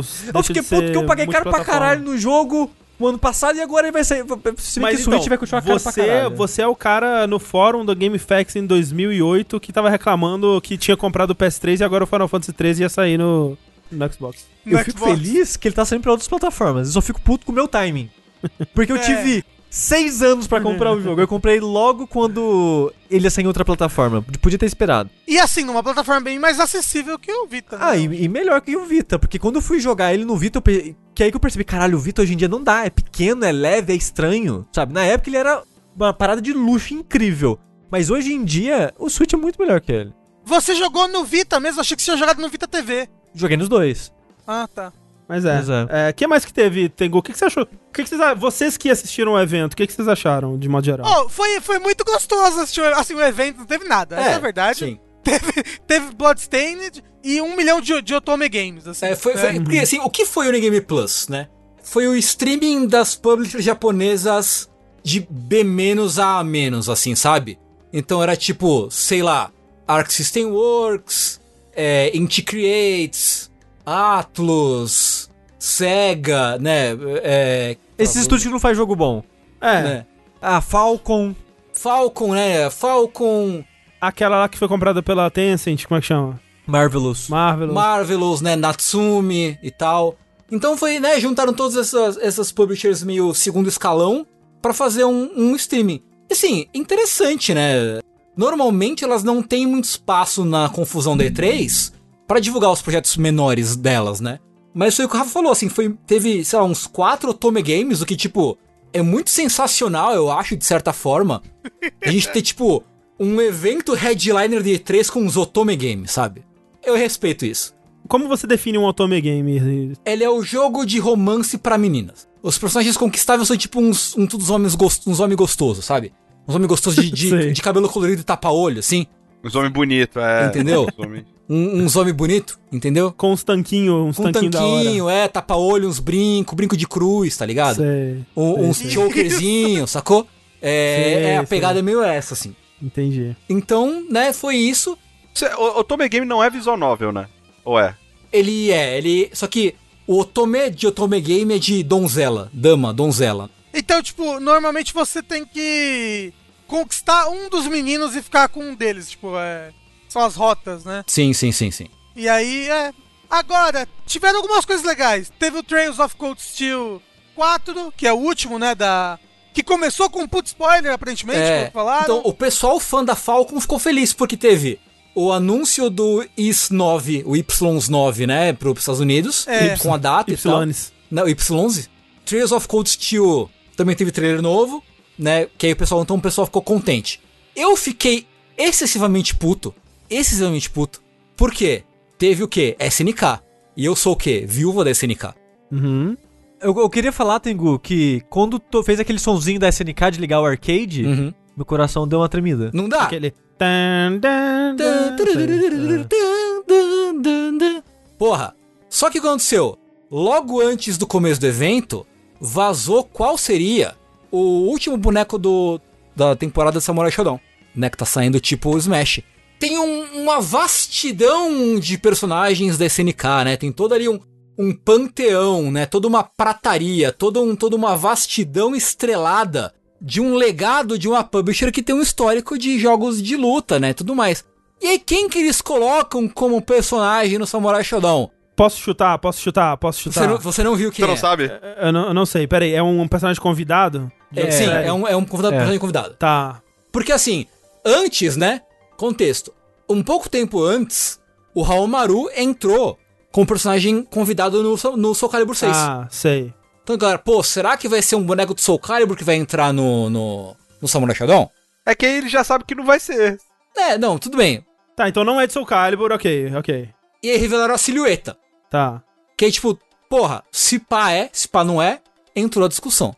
E aí, André, por favor, faça a sua. Tá, então, ó, é um personagem de uma outra franquia, possivelmente um personagem que usa espadas. Não é de uma outra franquia da SNK, então não é tipo o Kaede do Last Blade. Não Aham. é. Tá certo até agora. É um personagem. Ó, eu preciso de dica, eu posso pedir Vamos lá. três dicas. Pode pedir dica. Três dicas. Pode pedir dica. Então, três vamos lá. dicas. Esse personagem usa espada. Ele usa espada, sim, espada. Ele é de um jogo de luta. Não. Ele não é de jogo de luta. Hum. Não, peraí, defi... De... É, é, É, Combate- defina a é- luta. É. É que não, o André, quando, ele, quando o André perguntou um jogo de luta, ele. A gente sabe o que ele quis dizer. É, tá. Não é, não é de um jogo tipo Street Fighter Não. ou, ou- Não, não, não, não, não, não, não. Ele é um personagem clássico? Não. Não. Não. Não. André, você pode fazer igual Nathan. Você pode fazer 10 perguntas e você Não não, vai acertar. Cara, então eu vou chutar um personagem muito absurdo de, de ter espada. Peraí. É o. Eu vou, eu vou te ajudar um pouquinho. Tá. Esse jogo de onde ele vem, ele, se você olhar assim, se você apertar o olhinho assim e tal, você pode dizer que é um jogo de luta. Se você der uma apertada assim, Mas ó, então a, a Ele tem última, luta nele. a última entendeu? pergunta Tem que eu vou fazer é: ele é tematicamente apropriado para Samurai Showdown? Tipo, ele é da época. de ou- certa forma, Hum, caralho. Eu ele ia tem, um, chutar tem um tipo. flavor. Eu ia chutar tipo Travis Touchdown, assim, sabe? Não, não, não, não. Não, não assim, não. Porra, antes fosse o Travis Touchdown. Cê- Esse é o seu Caralho. chute final? Quer dizer, você Eu- já, já falou que não é. Deixa eu dar mais um chute, peraí. É Mais o... um chute. Ai meu Deus, um cara de espada que não tem nada a ver. Se, se a gente te falar o estúdio que criou o jogo que ele tá pegando emprestado, Boa, você boa. ainda não vai acertar. Então, fala, qual é o Boa, estúdio? fala. É da Ubisoft. Ubisoft. Ô! caralho! é o Naruto? Queria eu também, nossa, queria muito. Não, É mas aí o- seria cara, jogo de luta. É o Ezio. Não. Quem que é? Não, não é. É o Warden do For Honor. No... Ah, faz sentido, faz sentido. É um cavaleiro genérico, assim. Caralho, que tristeza. Você olha ele, é um cavaleiro. É realmente isso que eu falou. É um cavaleiro qualquer. É porque, tipo, ele, ele não é um personagem, ele é uma classe do For Honor. É. É um cavaleiro. certo? É, cavaleiro, Caralho, personagem. É, que Eu tristeza. muito puto. Nossa, que tristeza. Cara, realmente não ia, não ia pensar. Nunca. É tipo assim, vamos botar um personagem aqui. Qual personagem? O Sniper do Battlefield 2. tipo, tá, ok. ok, você pode fazer isso, se você quiser. É. Cara, tipo, e foi o último boneco do, do- da temporada, tá ligado? E, pô, puta que. Enfim, eu fiquei puto. Vamos botar o terrorista de óculos e camiseta verde do CS, né? Exato, exatamente. É, mas ok, foi isso, aconteceu. Teve outra coisa da SNK que eu falei, caralho, né? Porque eles estão com o King of Fighters 15 anunciado faz um tempo já. Que eles estão fazendo. Caralho, será que vai ser agora, porra? Agora é a hora. E sei lá, um foi isso e o outro anúncio da SNK foi, ah, vai entrar um jogo de Neo Geo Pocket aí no, no, no, no Switch e tal. Que é legal, mas é, Teve um jogo de luta de caranguejo que foi. É verdade. foi- teve, que foi incrível. Ah, e tem, peraí, teve um jogo brasileiro, inclusive? Não Porque sei, teve teve? aquele, aquele, aquele Team e Kuna, não é brasileiro esse jogo? Alguma coisa assim? Eu não sei. Não sei Eu não, eu não você sei tá se é, se é brasileiro. Pô, Mas não é um evento de estúdios japoneses? É, então, vai ver que ele De é meio brasileiro. é. Estão falando que sim, esse Team Kuna é brasileiro, aparentemente. É um. É um estúdio de otakus brasileiros? É, é, é um jogo de besouro rola bosta. É porque provavelmente ele é publicado pela aquela Dangen, que é um uma publisher japonesa, que é daquele cara que fez os Kickstarters todos, que era dublador. Ah, sei. Então é- ele, ele é um dos fundadores dessa publisher. E eles que publicam aquele Midori, alguma coisa, outro jogo brasileiro também, Hum. eles publicaram. Então. É, então, mas é isso mesmo, é da Black River Studios, que é um estúdio brasileiro aqui. Teve Harvest Moon, que não é Harvest Moon, né? O fake Harvest Moon, mostraram, que parece muito jogo de Nintendo 64. É bem. Ó, feio pra caralho. Tinha um outro jogo que parecia de 64, qual que era? Que a gente até falou, nossa, parece a conferência dos jogos de 64. É, pior que, pior que foi mesmo. Porém, teve uma coisa muito legal que foi o anúncio da data de lançamento do 13 Sentinels no ocidente. Que é um jogo da, da Vanillaware. Ele é uma, uma visual novel com alguns elementos de combate da Vanillaware. Que saiu faz um tempo já no Japão. Nossa, já saiu lá? Já, já faz um tempo já. É porque, tipo, eles anunciaram isso há uns 4 anos e nunca mais falaram porra nenhuma do jogo. Eu nem sabia do que, que ele era, eu achava que ele era um Tactics. Não, então, ele, ele tem combate tático, mas ele é essencialmente uma, uma visual novel. E mostraram. Acho que já tinha, né? Pessoal tá falando no chat que já tinham falado antes o, o, o- a data e tal. Mas é legal que eles estão falando mais do, do jogo agora, assim. Porque ele é um jogo que. O pessoal falou muito bem, foi muito premiado, a galera do que jogou em japonês pirou pra caralho. E os fãs estão tipo, e aí, e aí? Quando é que, quando é que vem? Quando é que vem? Quando é que vem? E agora, né, nessa época de 3 finalmente falaram quando vem, então foi, foi legal e eu tô empolgado pra, pra jogar. Eu tô bem interessado no jogo. Muito me interessa essa estética arruaceiros escolares japoneses. Pois é. Ah, também teve. Acho que uma das primeiras coisas que teve foi tipo. Eu tô com uma preguiça do Suda. Eu tô com muita preguiça do Suda. Aham. Ah, sempre. É, apareceu ele falando ah, do, do jogo, não sei o que, ah, haha, No More Heroes. Passando cenas do No More Heroes 3 atrás dele, assim, com ele na frente, tá ligado? Tam- ele tampando o vídeo. Ele, ele tampando o gameplay de No More Heroes 3, assim. tipo, Ele é muito trosleiro, gente. Não dá pra segurar o Suda. Ele faz o que ele quiser. Ele é um espírito livre. Pois é, eu tô com um pouco de preguiça dele, mas eu tô empolgado pra jogar No More Heroes 3, porque. sei lá por quê. Porque eu sou sadomasoquista, assim, acho. Não sei. Ah, vai ser legal. Ou, a- aquele trailer de história que eles lançaram numa Direct, lembra? Eles lançaram Foi a bem versão legal. Então, você viu a versão completa do trailer? Que na, na Vi, Direct vi. tava a versão de. Porra, é muito interessante aquela versão completa. É tipo. É, é tipo um ET. Você lembra o ET do Steven Spielberg? O Ricardo? Sim, sim, sim, sim, sim, sim, sim. From Brasil. Sim? Só que o ET volta 20 anos depois pra dominar o mundo. Entendeu? Ele fala, muito obrigado, vou agora voltar e dominar o mundo. Tipo, e aí, se ele volta e domina o mundo. Mas sabe quem mais seria um excelente colegial japonês briguento? Quem? Crash Bandicoot. Ah, meu Deus.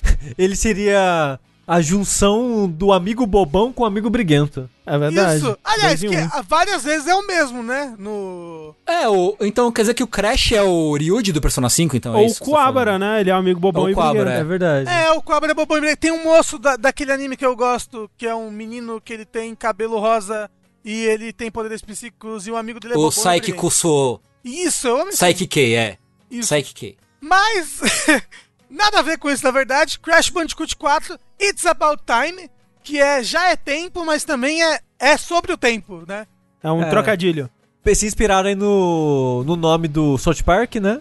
Isso. Pra fazer um trocadalho aí. Isso. Pô, mas eu quero ver se, se a tradução em português vai ser tão boa, porque o South Park foi excelente, cara. excelente, Sim. excelente. É, a, a, a, A fenda que abunda. a força.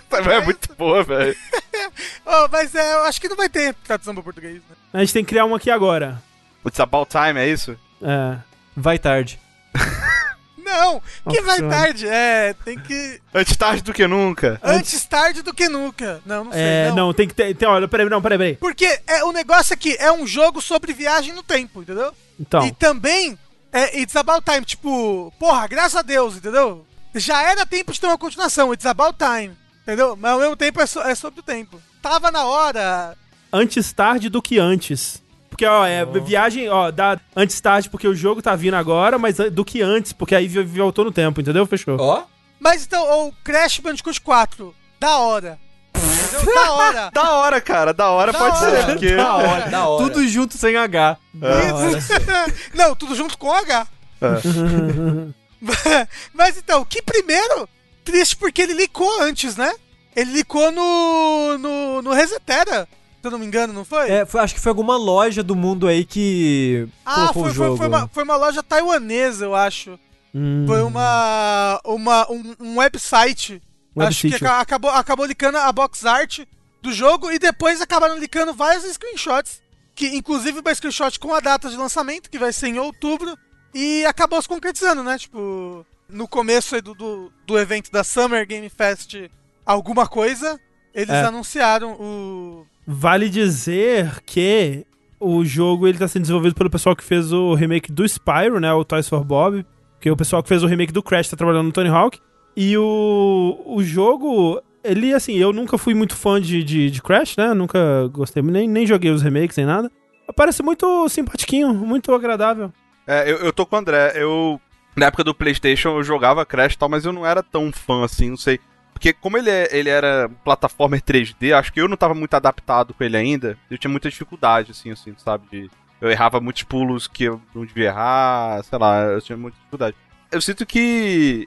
Como esse aí tá sendo feito do zero, tipo, é um jogo novo, 100% novo, que não, não, não é apegado com fases antigas, ou...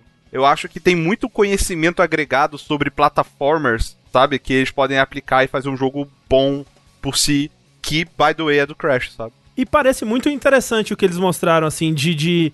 Tipo, cada lugar que eles mostram parece uma coisa diferente acontecendo, né? Tipo, cenas mais on-rail, cenas que parece uma plataforma em 3D mais livre, é, cenas de perseguição, cenas de, de reação, é, né? De reflexo e tal, assim.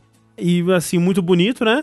Tem mostraram algumas umas batalhas de chefe que me pareceram muito interessantes, aquele enfrentando um cara meio que na bateria, assim, e ele mandando as notas como se fosse numa, numa plataforma de Guitar Hero e o Crash tem que desviar. Parece muito criativo.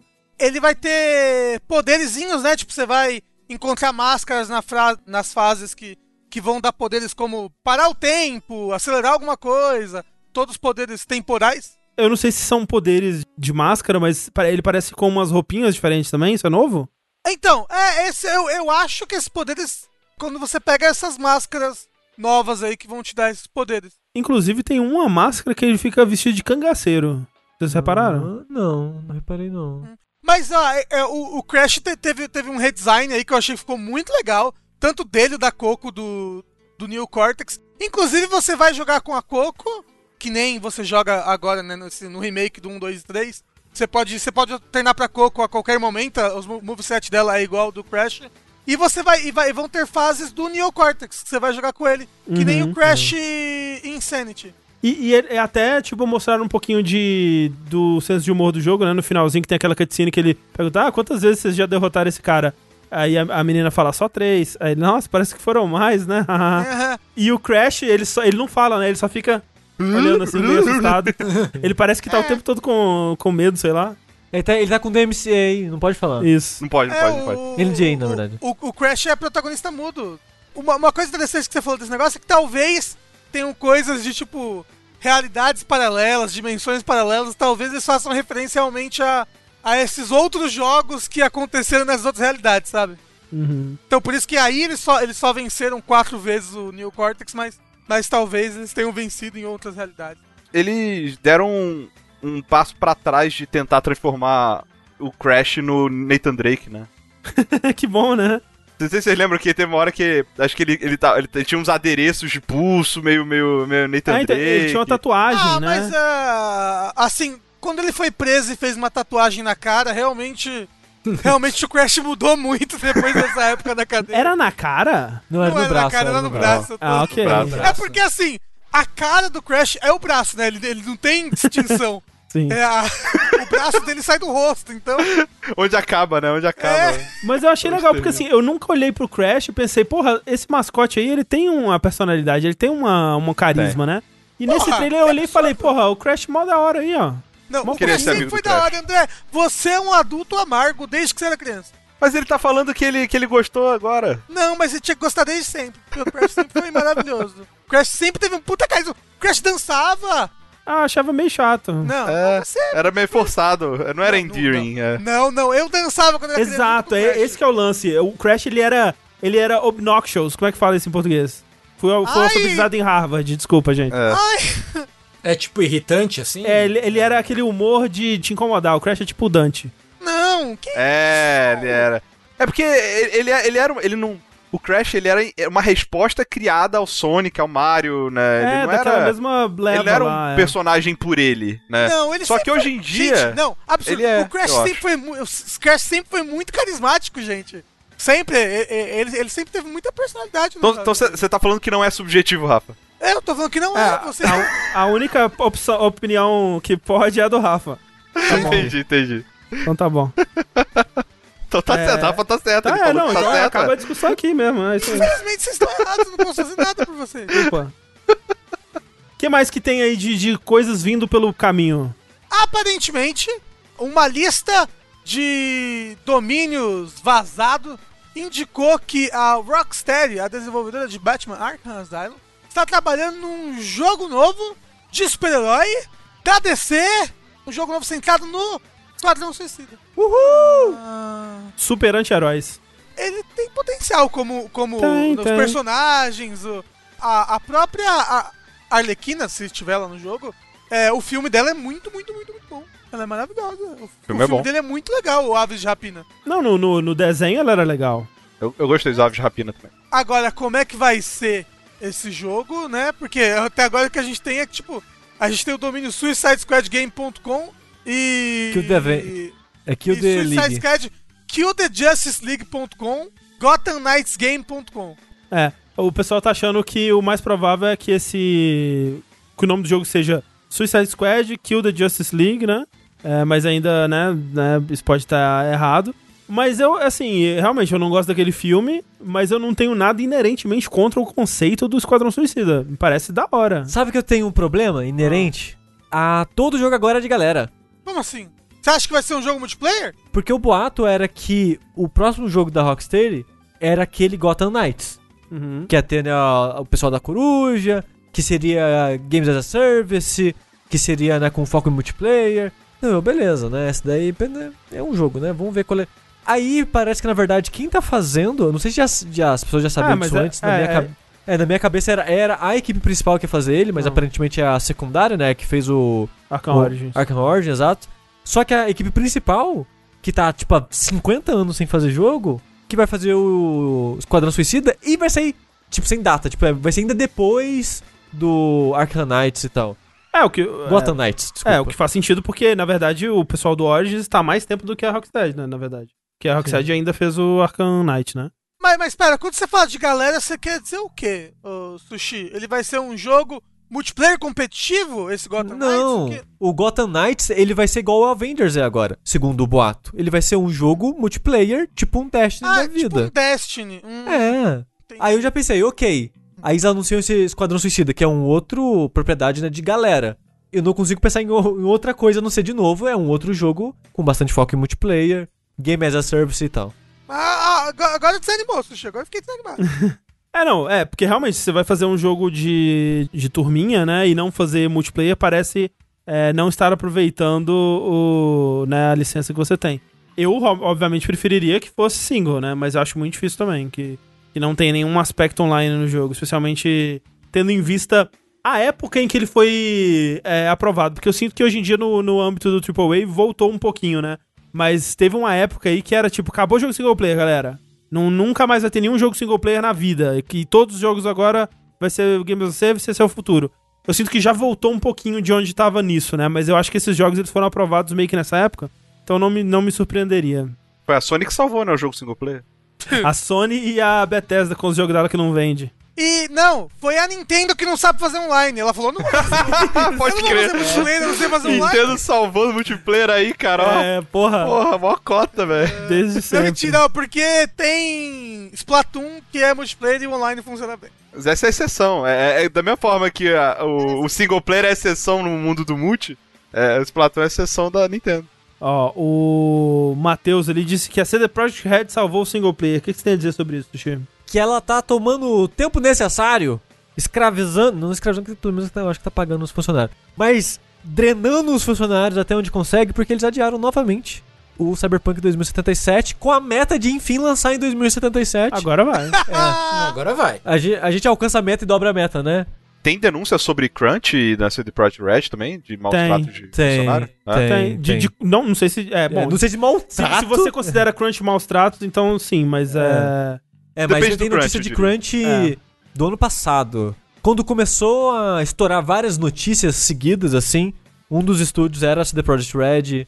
Tipo, depois foram ver que as leis trabalhistas do país é obrigado a pagar hora extra, então os caras pelo menos estão recebendo, porque nos Estados Unidos não é obrigado a pagar, então tem gente que faz crunch e não recebe. Na CD Projekt Red, aparentemente, pelo menos eles estão recebendo, mas mesmo assim, é foda. Mas foda também é porque ele ia sair em abril e foi adiado pra, tipo, agora, mais ou menos, tipo agosto, setembro, algo assim, né? Uhum. E nessa data já tava em período de crunch, meses de crunch. Uhum. E quando adiou, as pessoas pensaram: agora o pessoal vai poder descansar, tem mais meses? Aí foram meses de crunch até chegar Uhum. a essa semana que eles já falaram que eles vão adiar de novo pro final do ano. E a justificativa é: o jogo já tá completo, no sentido de a história já tá lá, os acontecimentos estão lá. Todo o conteúdo já O tá. con- lá. É, o conteúdo exato tá lá. Só que falta polir o que acontece, né? Pra pro jogo rodar bonitinho, não ter muitos bugs e coisas do tipo, performance e tal. Mas assim, polir é uma parte gigantesca do desenvolvimento, sabe? Só que faz sentido que, assim, normalmente, pelo menos a parte de QA, a parte de correção de bugs, etc., isso leva tempo pra caralho. Mas é um trampo que é normalmente terceirizado, saca? Uhum. Você não, você não bota, tipo, pelo menos do que eu entendo, né? Do que eu conheci. Mas é, você não bota os designers mais fodas, Não, você não bota não. os programadores mais fodas pra resolver isso. Você, você contrata empresas terceirizadas que fazem uma caralhada de teste em massa com uma porrada de gente e, e aí você vai corrigido. Só que qual que é o problema? Esse, tipo de trabalho, ele foi prejudicado pra cacete com o corona, com a pandemia, velho Sim, né? todos esses trabalhos que normalmente eram terceirizados pra empresas que é, cara, são seis andares de gente jogando e anotando bug, etc. Elas não eram preparadas para o modelo de home office, saca? Essa transição, com certeza deve ter fudado bem os, os cronogramas. Eu já trabalhei com QA, né? E tipo, eu trabalhei pra Atos, eu fazia Quality Assurance pra Claro. E tipo, a parte de que eu, que eu trabalhava era meio que separada assim, na empresa, tinha toda uma, uma proteção dos computadores, tinha um negócio pra ninguém ver a gente lá dentro, porque existe uma, uma, uma gigantesca confidencialidade com aquilo que a gente tá trabalhando. Então, tipo, é muito difícil para as pessoas fazerem home office, sabe? Sim. Você vai mandar o jogo pra casa das pessoas? Não vai. Vai vazar em 3 minutos. Vai vazar em 3 Não, minutos. então, a pessoa que vai testar o jogo tem que testar ali na empresa, num ambiente controlado, num computador controlado. Sabe o que, que eu acho que eles talvez estejam fazendo? Não sei, talvez saia uma notícia sobre isso depois. Porque uma coisa que eles estão fazendo com os jornalistas agora, que eu não sei se já rolou ou tá pra rolar, que eles vão deixar vários jornalistas jogarem por streaming. O jornalista vai ter acesso ao jogo inteiro, por agora, assim, não sei se já rolou, mas ele vai ter um tempo X pra fazer um preview, né? E ele vai jogar pela nuvem, né? Será que eles estão fazendo isso com, com os testes, assim? Tipo, em vez de. Porque é uma maneira segura de oferecer o jogo pra pessoa, né? No mais fácil de lugar onde ela controlar tá. se mais fácil de vazar, controlar. É. Talvez, talvez. Mas também, é, também ainda limita muito, né? É, mas será que você consegue testar todos os tipos de bugs através da nuvem, sabe? Provavelmente não, é. Talvez tenha, tenha coisa ali que é muito. É, não sei, não sei dizer também. Mas é, com certeza estão tão muito prejudicados por conta disso. E, e no fim das contas aconteceu aquilo que a gente tava falando, né? Que tipo, quando eles anunciaram pra setembro, a gente tava, porra, mas então é, adia um pouco mais aí que já sai na próxima geração. E eu acho que agora vai sair. Tem, tem gente que estava especulando que era exatamente isso. É.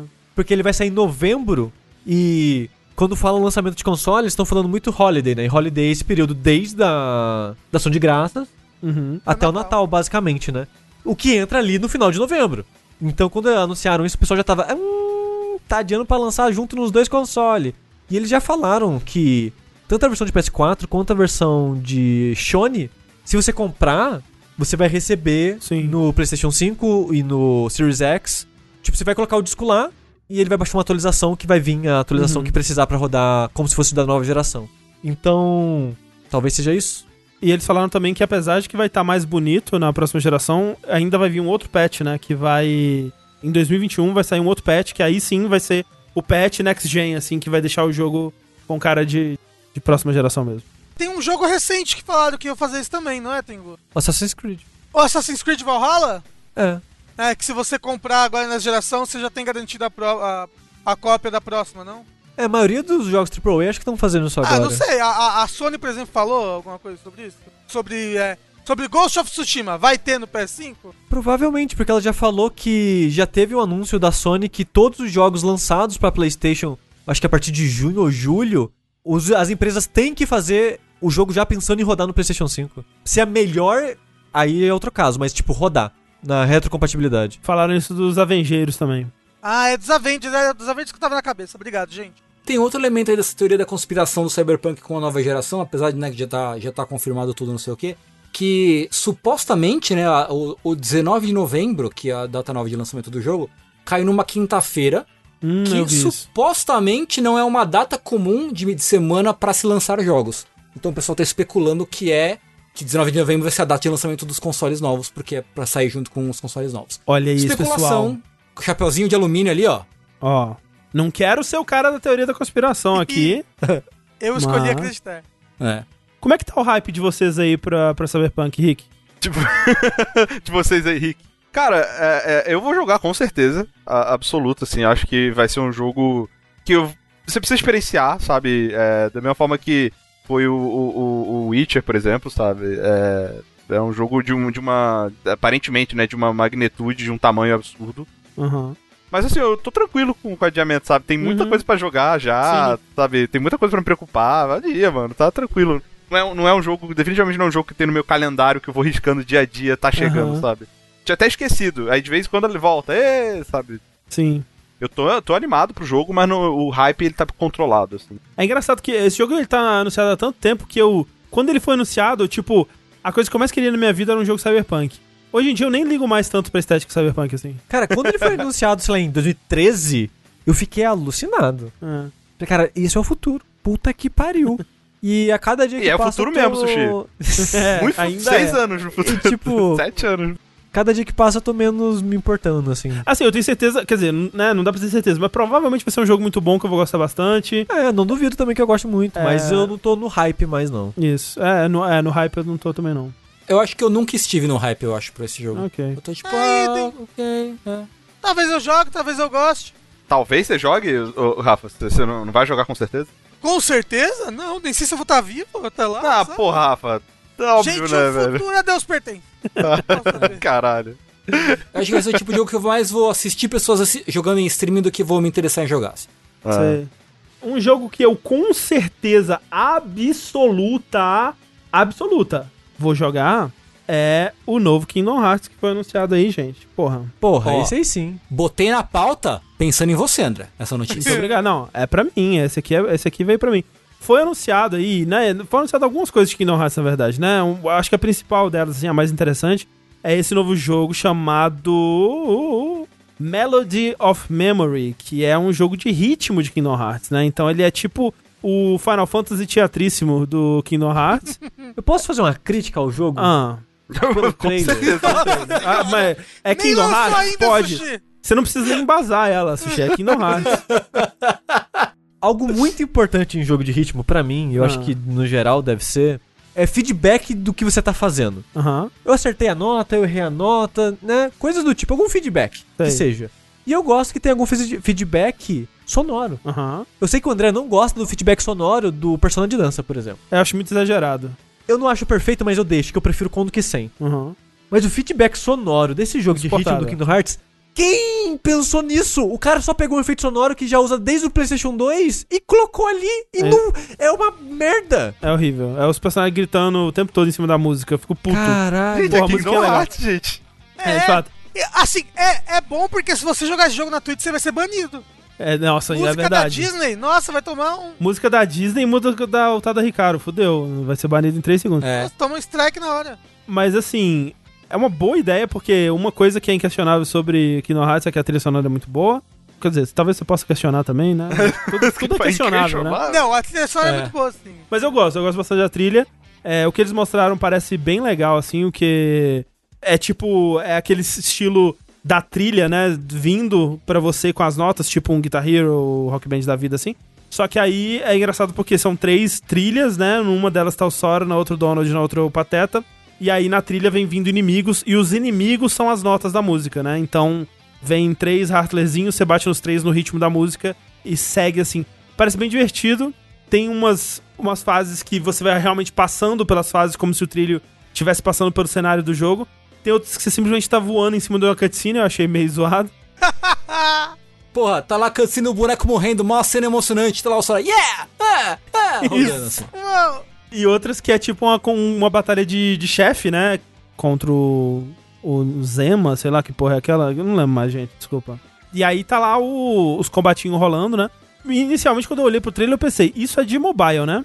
Porque não tá com o gráfico do Kingdom Hearts 3, mas depois eu descobri que não, que é o. É, é pras plataformas modernas mesmo, pro PS4, Sony. Mas é porque vai lançar pro Switch, não é? É, será? Então deve ser por vai, isso. eu, eu porque... tenho quase certeza que vai lançar pro Switch. porque ele parece tá rodando na engine do 2, assim, sabe? Meio, meio feio. É, mas você tá preparado pra ter que jogar esse jogo pra entender a lore? Claro, por favor. É, Pelo- ele, ele é canônico e vai ter história, Rafa. Não, pelo menos vai ser gameplay bom pela primeira vez na série Hearts. O 3 é ótimo, para. É canônico, é canônico. Não, é canônico, é 100% canônico. Vai ter, vai ter historinha e tudo. Mas peraí, é 100% canônico, tipo, o Sora de fato está andando numa trilha de música com uma CG no fundo. Não, então, ó, tem, tem um finalzinho ali que tem alguém botando alguém numa máquina. Então É, vai ser tudo, tudo que eles querem fazer de mais absurdo em Kingdom Hearts, eles justificam que é digital, ah, Rick. É, que muito tá fácil. no mundo digital de Digimon. É, não sei se você sabe, Rick, tem um mundo digital Kingdom Hearts que tem um Sora digital, pessoas digitais e coisas Não sei. tipo. Não. Pois é, tem. É, tudo começou com Tron, Rick, lá em Kingdom Hearts 2. Assim, vocês sabem que nesse momento vocês podem falar literalmente qualquer coisa que eu vou acreditar. Mas, é, mas isso é o que o Tetsuno Nomura faz com as pessoas. É isso, ele, ele, ele vomita literalmente qualquer coisa e as pessoas, sim senhor, senhor Nomura, vamos colocar no seu jogo.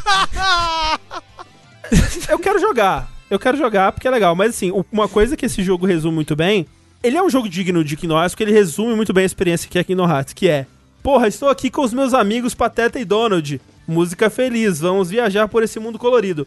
Aí corta pra uns caras de capuz preto falando triste sobre escuridão e, e- luz. É isso, Kingdom Hearts. E esse trailer é maravilhoso, é isso. Resume a experiência. Inclusive, se você nunca jogou Kingdom Hearts e quer saber sobre o que se trata, veja esse trailer. Você não vai entender, mas você vai ter tido a experiência de Kingdom Hearts. Além disso, eles anunciaram outras coisas. Que no caso é a fase 2, né? Tipo meio que a segunda temporada de Kingdom Hearts em 2020. Que são os novos conteúdos que eles vão lançar. E aí eles anunciaram que vão ter pelo menos cinco coisas de Kingdom Hearts, assim. Uma delas já lançou, que é o Remind, né? Que é aquele DLC que tem um final que as pessoas ficaram absurdadas, eu ainda não sei do que se trata. A segunda coisa é esse jogo aí, que é o Melody of Memory. A terceira coisa é um update ou uma, uma continuação, digamos, daquele jogo de celular que é o Union Cross. Vai chamar Dark alguma coisa? Dark, Dark Road. Vai sair para celular. Esse sim, esse é, é com os personagenzinhos 2D, aquele. É tipo Union Cross mesmo. Mas pera, esse, esse é aquele jogo que é o jogo mais importante da lore Isso. do Hearts? É. Você sabia disso, Rick? Inclusive, se eu não me falha a memória, você vai jogar com o mestre careca lá. O Zé Norte. Quem tá ouvindo vai me corrigir, mas eu acho que, tipo, você joga com o Xehanort antes dele ficar malvado ou qualquer coisa Ah. que o valha. Não, eu acho que você joga com o Zerranorte, o Zerranorte criança do 3, que foi pego pelo Zerranorte adulto e foi pro futuro Uh. e depois voltou pro passado. Uh! Eu acho que é isso. É, então esse é o terceiro anunciado. E tem mais dois é, vazios ali que a gente não sabe o que, que vão ser. Pode ser literalmente qualquer coisa, não dá pra saber. Então. Eu acho que é isso. É, ô, porra, é um anúncio que resume muito bem a franquia. São trailers que resumem muito bem a franquia. E eu meio que não me importo mais, eu só quero jogar. Quero É. chegar aí um dia. Nem o Nomura. E falando em quero jogar, André, não, não acabaram os anúncios, né? Tem Não. mais anúncios por vir. E é engraçado porque esse anúncio que eu vou falar foi muito interessante, porque eu não sabia que tava rolando. Tava rolando uma. Tipo, é tipo, era tipo uma direct, não era? Era, uma- um evento. Era um evento de Pokémon, acho. É, especificamente. evento de Pokémon, né? E eu não sabia que tava rolando, não sabia que ia rolar, não, não tava totalmente alheio mesmo. E aí eu tava no meio de uma reunião no trabalho. literalmente assim, tipo, eu já tinha falado minha parte, então eu tava meio que zoning off, assim, é, e a reunião tava rolando. Aí do nada recebo uma mensagem no, no, no Telegram: Olha, vai lançar um Pokémon Snap novo. Aí eu, Meu Deus. no meio da reunião, eu assim, ó. Só, só vi dando alt tab, digitando assim, minha, minha- uns flashes de luz na minha cara, assim. E aí eu, vi o Twitter, um monte de gente falando, Rick, olha isso aqui, Rick, olha isso aqui. Aí eu fui ver o vídeo. Cara, primeiro eu fiquei muito obrigado, galera. Eu, eu fico muito feliz de galera se associarem Pokémon Snap comigo. Eu associo 100%. Eu penso em Pokémon Snap, eu penso no Rick. É, pra mim é a única pessoa do mundo que gosta. Aham.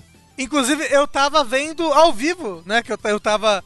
Eu tava streamando e falava, meu Deus, vai ter coisa de Pokémon, você tem que assistir agora. Eu falei, ah, tá bom. E a primeira coisa, Pokémon Snap, que eu falei, caramba, o Rick vai ficar muito É. feliz. Eu vi o seu react, foi exatamente isso.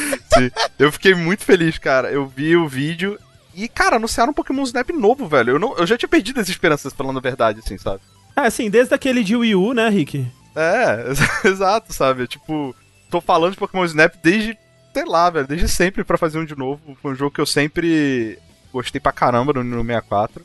E eles estão fazendo um novo, zerado, assim, tipo, The, The New Pokémon Snap, né? O nome. tipo, Sim. Nome ótimo, nome, É. nome Nintendo, selo, selo Nintendo de qualidade de nome. exato. Exato. Que aparentemente vão ter Pokémons da série nova, de, de- de gerações mais novas, mapas diferentes, é, gráfico é, atualizado. E dessa vez você pode falar gráficos atualizados mesmo, porque é Nintendo 64, né? Tá certo que o Switch não é. Switch não é super poderoso, mas porra. Mas tá Né? bonito, né? Ele tá parecendo. Ele tá, ele tá lembrando o gráfico daqueles de luta, por exemplo, né? É, Que é um estilo um pouco mais realístico, assim, né? o jogo tá lindo, velho. E pelo que eu vi do trailer, que não é um trailer muito longo, mas ele já mostra coisas que eu gosto, que eu gostava, né, do, do Pokémon original, que é muito. Muitas formas de você descobrir interações secretas, por assim dizer, sabe? Você- Uhum. é, o legal do Pokémon do Nintendo 64 do Snap é- era isso, era você pegar um Pokémon um Pikachu e você fazer uma trilha de maçã pra ele, ele sobe na prancha e faz uma parada, caraca, que, que legal, sabe? Que não tava lá inicialmente. Ou é, você, sei lá, bate no, no PJ e aí o Miau pega o ovo dele. Enfim, sabe? Você tem essas interações secretas. Acho que muita gente que talvez não jogou ou que né, não, não curtiu o jogo na época, eles, eles talvez não entendam de onde que vem a graça, né? Porque você pensa, pô, é um jogo de tirar foto, então vai ser tipo um, um safari, você vai tirar a foto do Pikachu. Aí você tirou a foto do Pikachu e acabou, né? Tipo, ó, tô satisfeito. E tem alguns que são assim, né? Que você vem, a Pikachu pula e você tira a foto dele e é isso. E aí, obviamente, o, o professor vai te julgar pelo, né, o enquadramento, quão perto tá, a pose e tal. Mas é isso. Mas eu acho que o legal mesmo é isso que o Rick tava falando, né? Tipo, que é quase um jogo de puzzle ou de adventure, assim, que você tem que resolver certas coisinhas que estão no cenário, que são meios mistérios, assim, né? Que, ah, tem um... Eu lembro que no, no de 64 tinha um que era o, sei lá, o Pokémon Fantasma, ele não aparecia, né? Então, quando você tira a foto, ele não aparece, mas você sabe que ele tá ali. Como é que eu faço pra ele aparecer, né? E aí você tem que ir meio que ir tentando coisas diferentes até você conseguir. Acho que isso que era o lance, né, do jogo. E eu não sei como que isso vai ser no mundo com internet, né? Porque quando eu joguei não tinha internet. Uhum. Então, na época, eu não tinha essa chance de ir lá e falar assim, beleza, como que eu faço a melhor foto do Pikachu? Qual a foto do Pikachu que tem mais pontos, sabe? Eu consigo ir lá e descubro. Não tinha isso, então era muito. Uma experiência muito pura ainda na época, sabe? De surpresa e, e maravilha, assim, de você descobrir uma parada sem querer, sabe? Tipo, caraca, esse Bulbasaur aqui na verdade é um dito, sei lá, sabe? você vai descobrindo os negócios, assim, era, era maneiro. Uhum. Então eu fiquei muito feliz, eu acho que é um jogo é, leve e que tem bastante potencial de você enxergar Pokémon de uma maneira diferente, né? Porque a gente sempre vê muito ele no contexto da luta, enfim. Tá certo que isso mudou já bastante já de um tempo pra cá, mas na época era, ainda era muito, muito novidade. Você fala assim, caraca, Pikachu ele tá brincando aqui, sabe? É- ele é um animalzinho, sabe? Ele não é o- aquele bicho que você captura e, e batalha, né? Naquela época isso era um conceito muito novo ainda. E assim, se você fosse pedir melhorias, Rick, pra, que esse jogo deve ter, o que, que você pediria, assim? Controle, com certeza. Querendo ou não, o controle de 64 é um controle meio, meio ruim pra, Aham, pra FPS, que é um jogo meio que de FPS, né? Então Sim. tem que mirar e tal, às vezes você per- perdia a foto boa e tal. É, Eu gostaria de ver, de ser surpreendido, sabe? Ter itens diferentes, tentar explorar coisas que naquela época talvez é, não desse pra explorar porque era limitado do console, sabe? Então, por exemplo, o jogo ser on rails, Uhum. naquela época, eu acho que é uma decisão de design por limitação mesmo, sabe? Acho que era difícil. Acho que se as pessoas tivessem que fazer um mundo onde você pudesse explorar andando e de repente interagir de até uma maneira mais direta com Pokémon, você não ia conseguir. Mas esse jogo é um Rail, ele é igualzinho, né? É, mas então, mas eu não sei se tem uma fase que de repente é um pouco mais aberta. Ou até que o On Rails, tipo, você tá num trilho, mas talvez você possa voltar também, sabe? Você possa voltar, ou você possa escolher entre ir por um lado ou pro outro de um trilho. Uma coisa que eu achava muito frustrante no original era que, ok, eu perdi isso, aí eu só, eu só posso refazer isso se eu refizer a fase. E às vezes, tipo, você precisa de uma coisa naquela fase, aí fica meio chato, né? Você vai ter que repetir, repetir, repetir. Talvez nesse tenha alguma solução pra mitigar um pouco isso. Outra coisa que eu queria que eles fizessem é um sistema de avaliação melhor, né? Porque o professor Carvalho é meio babaca. Ele não sabe, ele, ele não entende nada de fotografia, aquele puto. Não. Sistema de avaliação melhor seria legal. De repente, uma parada que você possa tratar a foto depois você tirar, sabe? Colocar uns filtros no Instagram. É. Ó, tem um momento que passa várias fotos assim, tipo, como se fosse no mural. Parece que umas fotos ali tem filtro, eu achei. Talvez esteja errado. Tem que dar pra tirar foto do Pikachu e colocar a cara de gatinho nele. É, Sim, pode ser boa. mas podia botar um filtro. Fazer um face app no Pikachu pra ele virar uma mulher. Caralho. É, não, não, aí é, é- não é um face app, né? É um tail app. Que só muda a cauda do Pikachu. Não, não, virar uma mulher mesmo, não um Não, Pikachu. uma fêmea. mulher humana. Ah, caso, né, entendi. Com É, cabelo. Uma mulher tudo. Enfim, tem, tem muita coisa que dá pra explorar, até com conceito de fotografia, sabe? Lentes diferentes, não sei, cara. Dá pra, dá pra brincar aí, velho. Eu, Sim, sim. eu tô. Eu espero ser surpreendido. É, integrações com social media, olha aí, ó. Vou ficar postando no Instagram as fotos. Isso, isso é um inferno. Nossa, quando o jogo lançar vai ser só foto de Pokémon na, na TV. Vai. Mas, Rick, fomos todos surpreendidos também, né? Com outro anúncio aí. Sim, fomos surpreendidos com outro anúncio. Se esse foi o, o anúncio que a, a Nintendo fez, que fez os fãs da série clássica, dos jogos mais cults, vai, de Pokémon ficarem felizes, tem agora um, anúncio que rolou hoje que fez a galera ficar triste, na verdade, né? Ah, Muitos deles, assim. Eu, pelo menos eu notei uma divisão muito grande né, no, no meu Twitter, assim, que a Nintendo tá fazendo uma parceria com a Tencent. Loucura. Na, na real, uma, uma parceria com um dos estúdios da Tencent lá. Como é que é o nome? É Mint? Team? É, Team. é, esqueci. Que é o estúdio da Tencent que fez o. o Arena of Valor. é, Arena of Valor, Arena of Kings, que é um dos, é um dos maiores MOBAs que tem na, na, é, pra, pra mobile. E ele, É ele fez também o. Time. Time. Ele fez também, se eu não me engano, o, o Modern Warfare pra celular, né? Uhum, Ou sim. algo assim. Esse Arena of Valor é aquele que é perigosamente parecido com o LoL, né? É, e é maior que o LoL hoje em dia, se não me engano, na China. Louco. É, na China sim. É, porque ele é mobile, né? O LoL ainda não Uhum. tem. a- a- ele, ele tá. ele- Eles estão fazendo o Wild Rush, que vai ser o LoL Mobile. E, e aí provavelmente vai esperar é, é eles. É, mas como hoje não tem ainda uma versão oficial do League of Legends Mobile, ele é o maior. Assim, Uhum. Porque lá o pessoal joga muito no celular. Sim. É, Wild Rift. É, é, acho que eu falei o nome que era antes de ser chamado Wild Rift, desculpa. Opa! Olha É. aí, deu. burlou a NDA. É.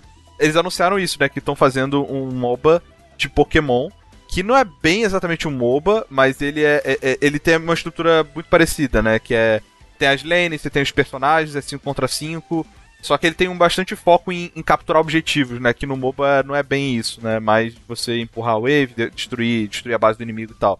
O lance do MOBA é só chegar na base, né? E destruir a É, base. e destruir, exato, É, destruir a uhum. base principal lá do cara. É, que nesse eu acho que é mais a questão de pontos, né? Capturar, de captura, de- né? É. Isso. E tem luta entre, entre os pokémons em si e tal. Mas o lance é que esse é um jogo que vai ser pra, é free to play pra Switch e pra celular também. E cross-platform entre os dois. O que faz sentido porque o Arena of Valor tem pra Switch, né? Sim, é, são, são jogos que, se você faz pra celular, o porting pro Switch é relativamente fácil, eu imagino, sabe? Você já fez uma série de concessões pra controle que você não vai depender do mouse e teclado. Então, você fazer pro Switch faz sentido, você ainda tem a, a questão portável, celular e Switch tem capacidades gráficas similares, provavelmente, hoje em dia, se você dependendo do celular. E assim, o pessoal de Pokémon tá chorando, mas assim, quando o pessoal de Pokémon tá feliz com alguma coisa, né?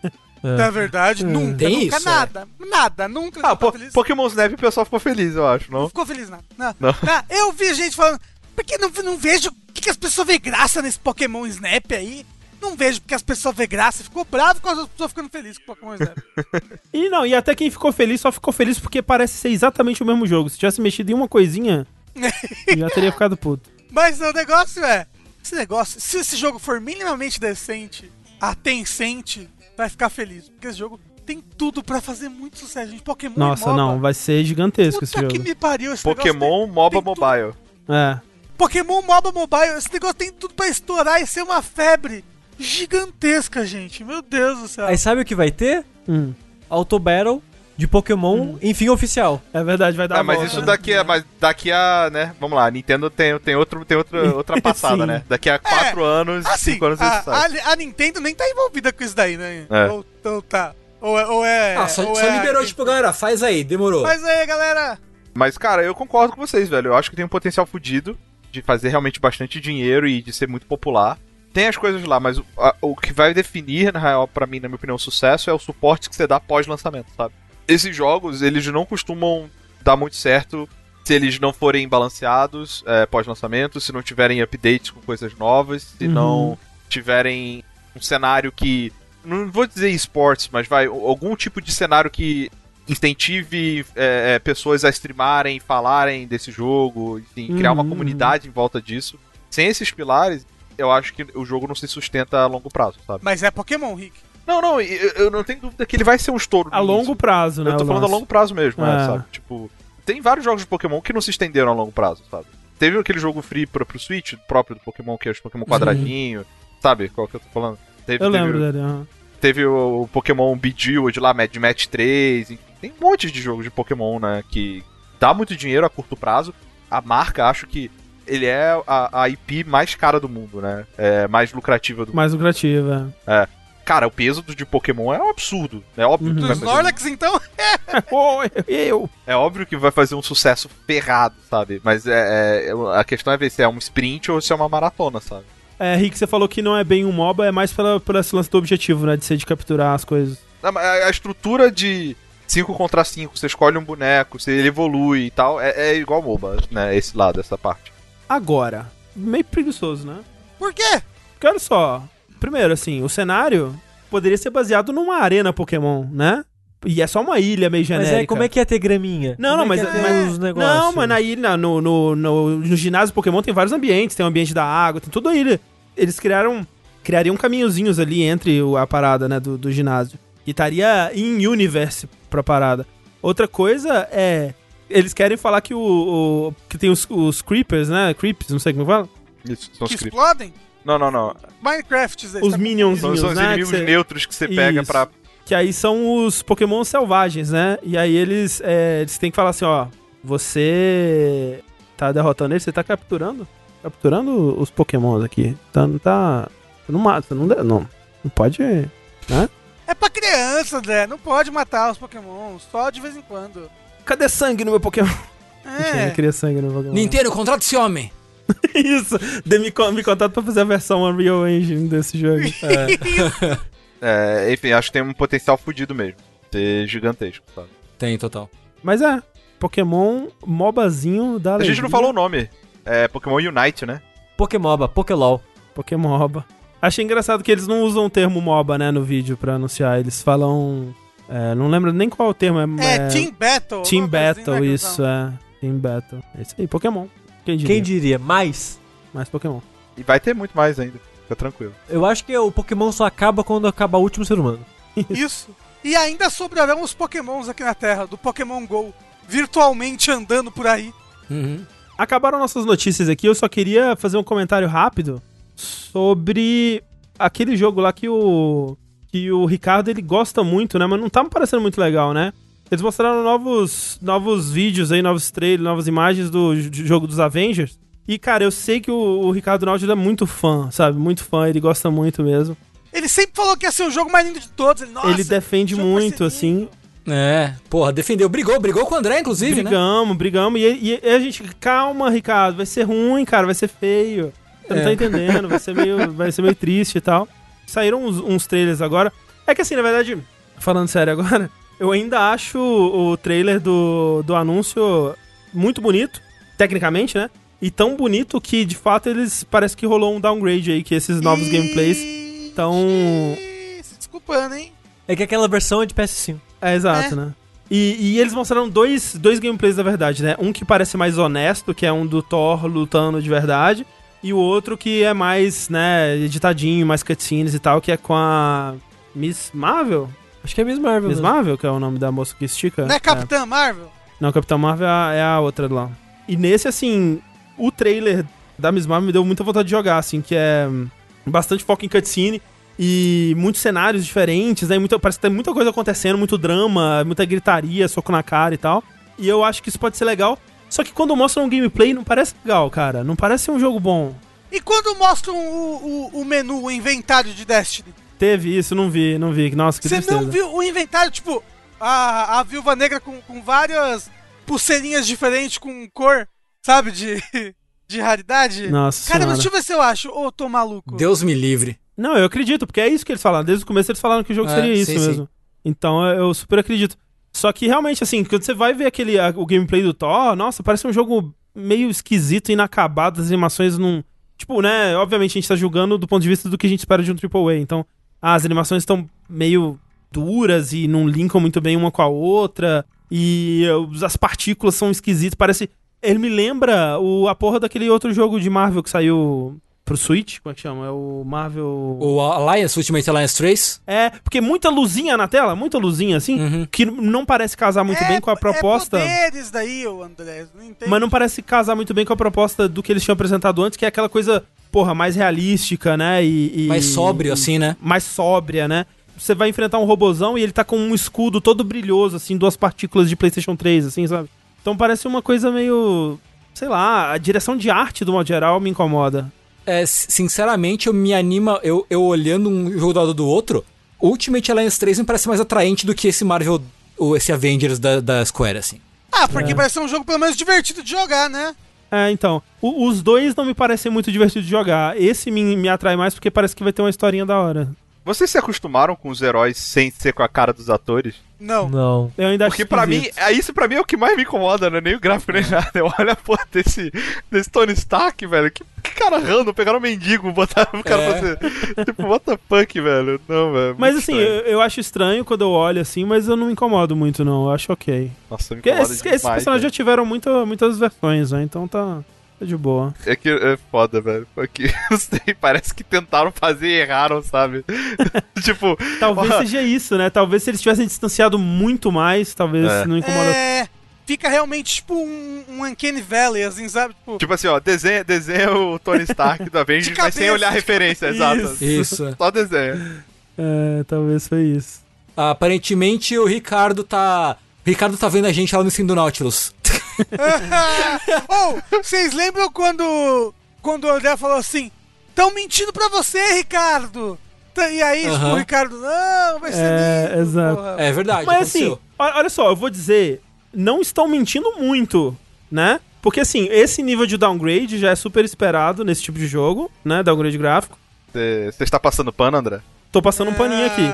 No, Nossa, que vergonha. no primeiro trailer, no primeiro trailer era quase todo cutscene e as cutscenes ainda continuam muito bonitas. É uma tristeza que o gameplay não acompanha a qualidade das cutscenes, isso é muito triste de fato. Mas desde o começo, é muito importante ser ressaltado, eu nunca falei que esse jogo parecia bom de jogar. Não, não, você falou que parecia o jogo mais lindo do mundo. que, lindo, Deus lindo. Falei que, falei que, parecia jogo muito lindo, bonito. Parece, parece ter a melhor jogabilidade de todos os Não, tempos. isso não falei não. Eu parecia- fazer ó, histórico pros dois lados aqui, pra ser O justo. que eu, ó, e tá lá registrado pra quem quiser ouvir. Falei que parecia tão lindo que não acho que esse jogo vai sair assim. E é, de fato, o que aconteceu. Embora isso, concordo com o Ricardo que o Ricardo não está errado nesse argumento que eu toquei aqui. É, vocês não ouviram, mas é, fica aí na imaginação de todos vocês.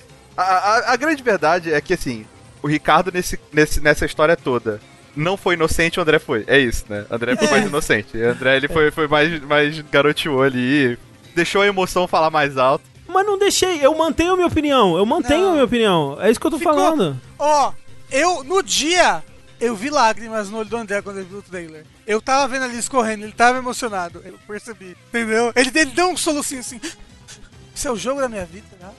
Ó, eu quero, eu quero ver quando esse jogo sair e ele for, tipo, super legal. Vocês vão tudo engolir Nem essas você acredita nisso. Eu não acredito. Mas se for, se for, vai ser muito. A minha vingança vai ser ainda mais doce se for legal. Caralho, tipo, você entra em dois. Não acreditem no review do André, ele tá bias aí. Não dá pra confiar. Escala outra pessoa pra fazer o review no site, não escala outra. Vai ser o primeiro 10 barra 10 da jogabilidade. Assim, o André, não, tem que ser o jogo do ano. A gente, André, você tem certeza? Não, tem que ser. Quando que essa porra sai? Eu acho que é setembro. Ok, tá perto então, né? Que coisa, quem diria. Pois é. Mas é, esperem aí o jogo do ano então em setembro. E enquanto isso, esse foi mais um Vértice. Valeu, Rick, valeu todo mundo que assistiu. Beijo, Ricardo. É, tá rede no Ricardo, estão falando. Vamos dar rede no Ricardo. E até lá, eu sou o André Campos. Eu sou o Eduardo Sushi. Eu sou a Mimimi no Smash. Eu sou o Fernando Tengu. Sou Ricardo Dias. E até a próxima. Tchau.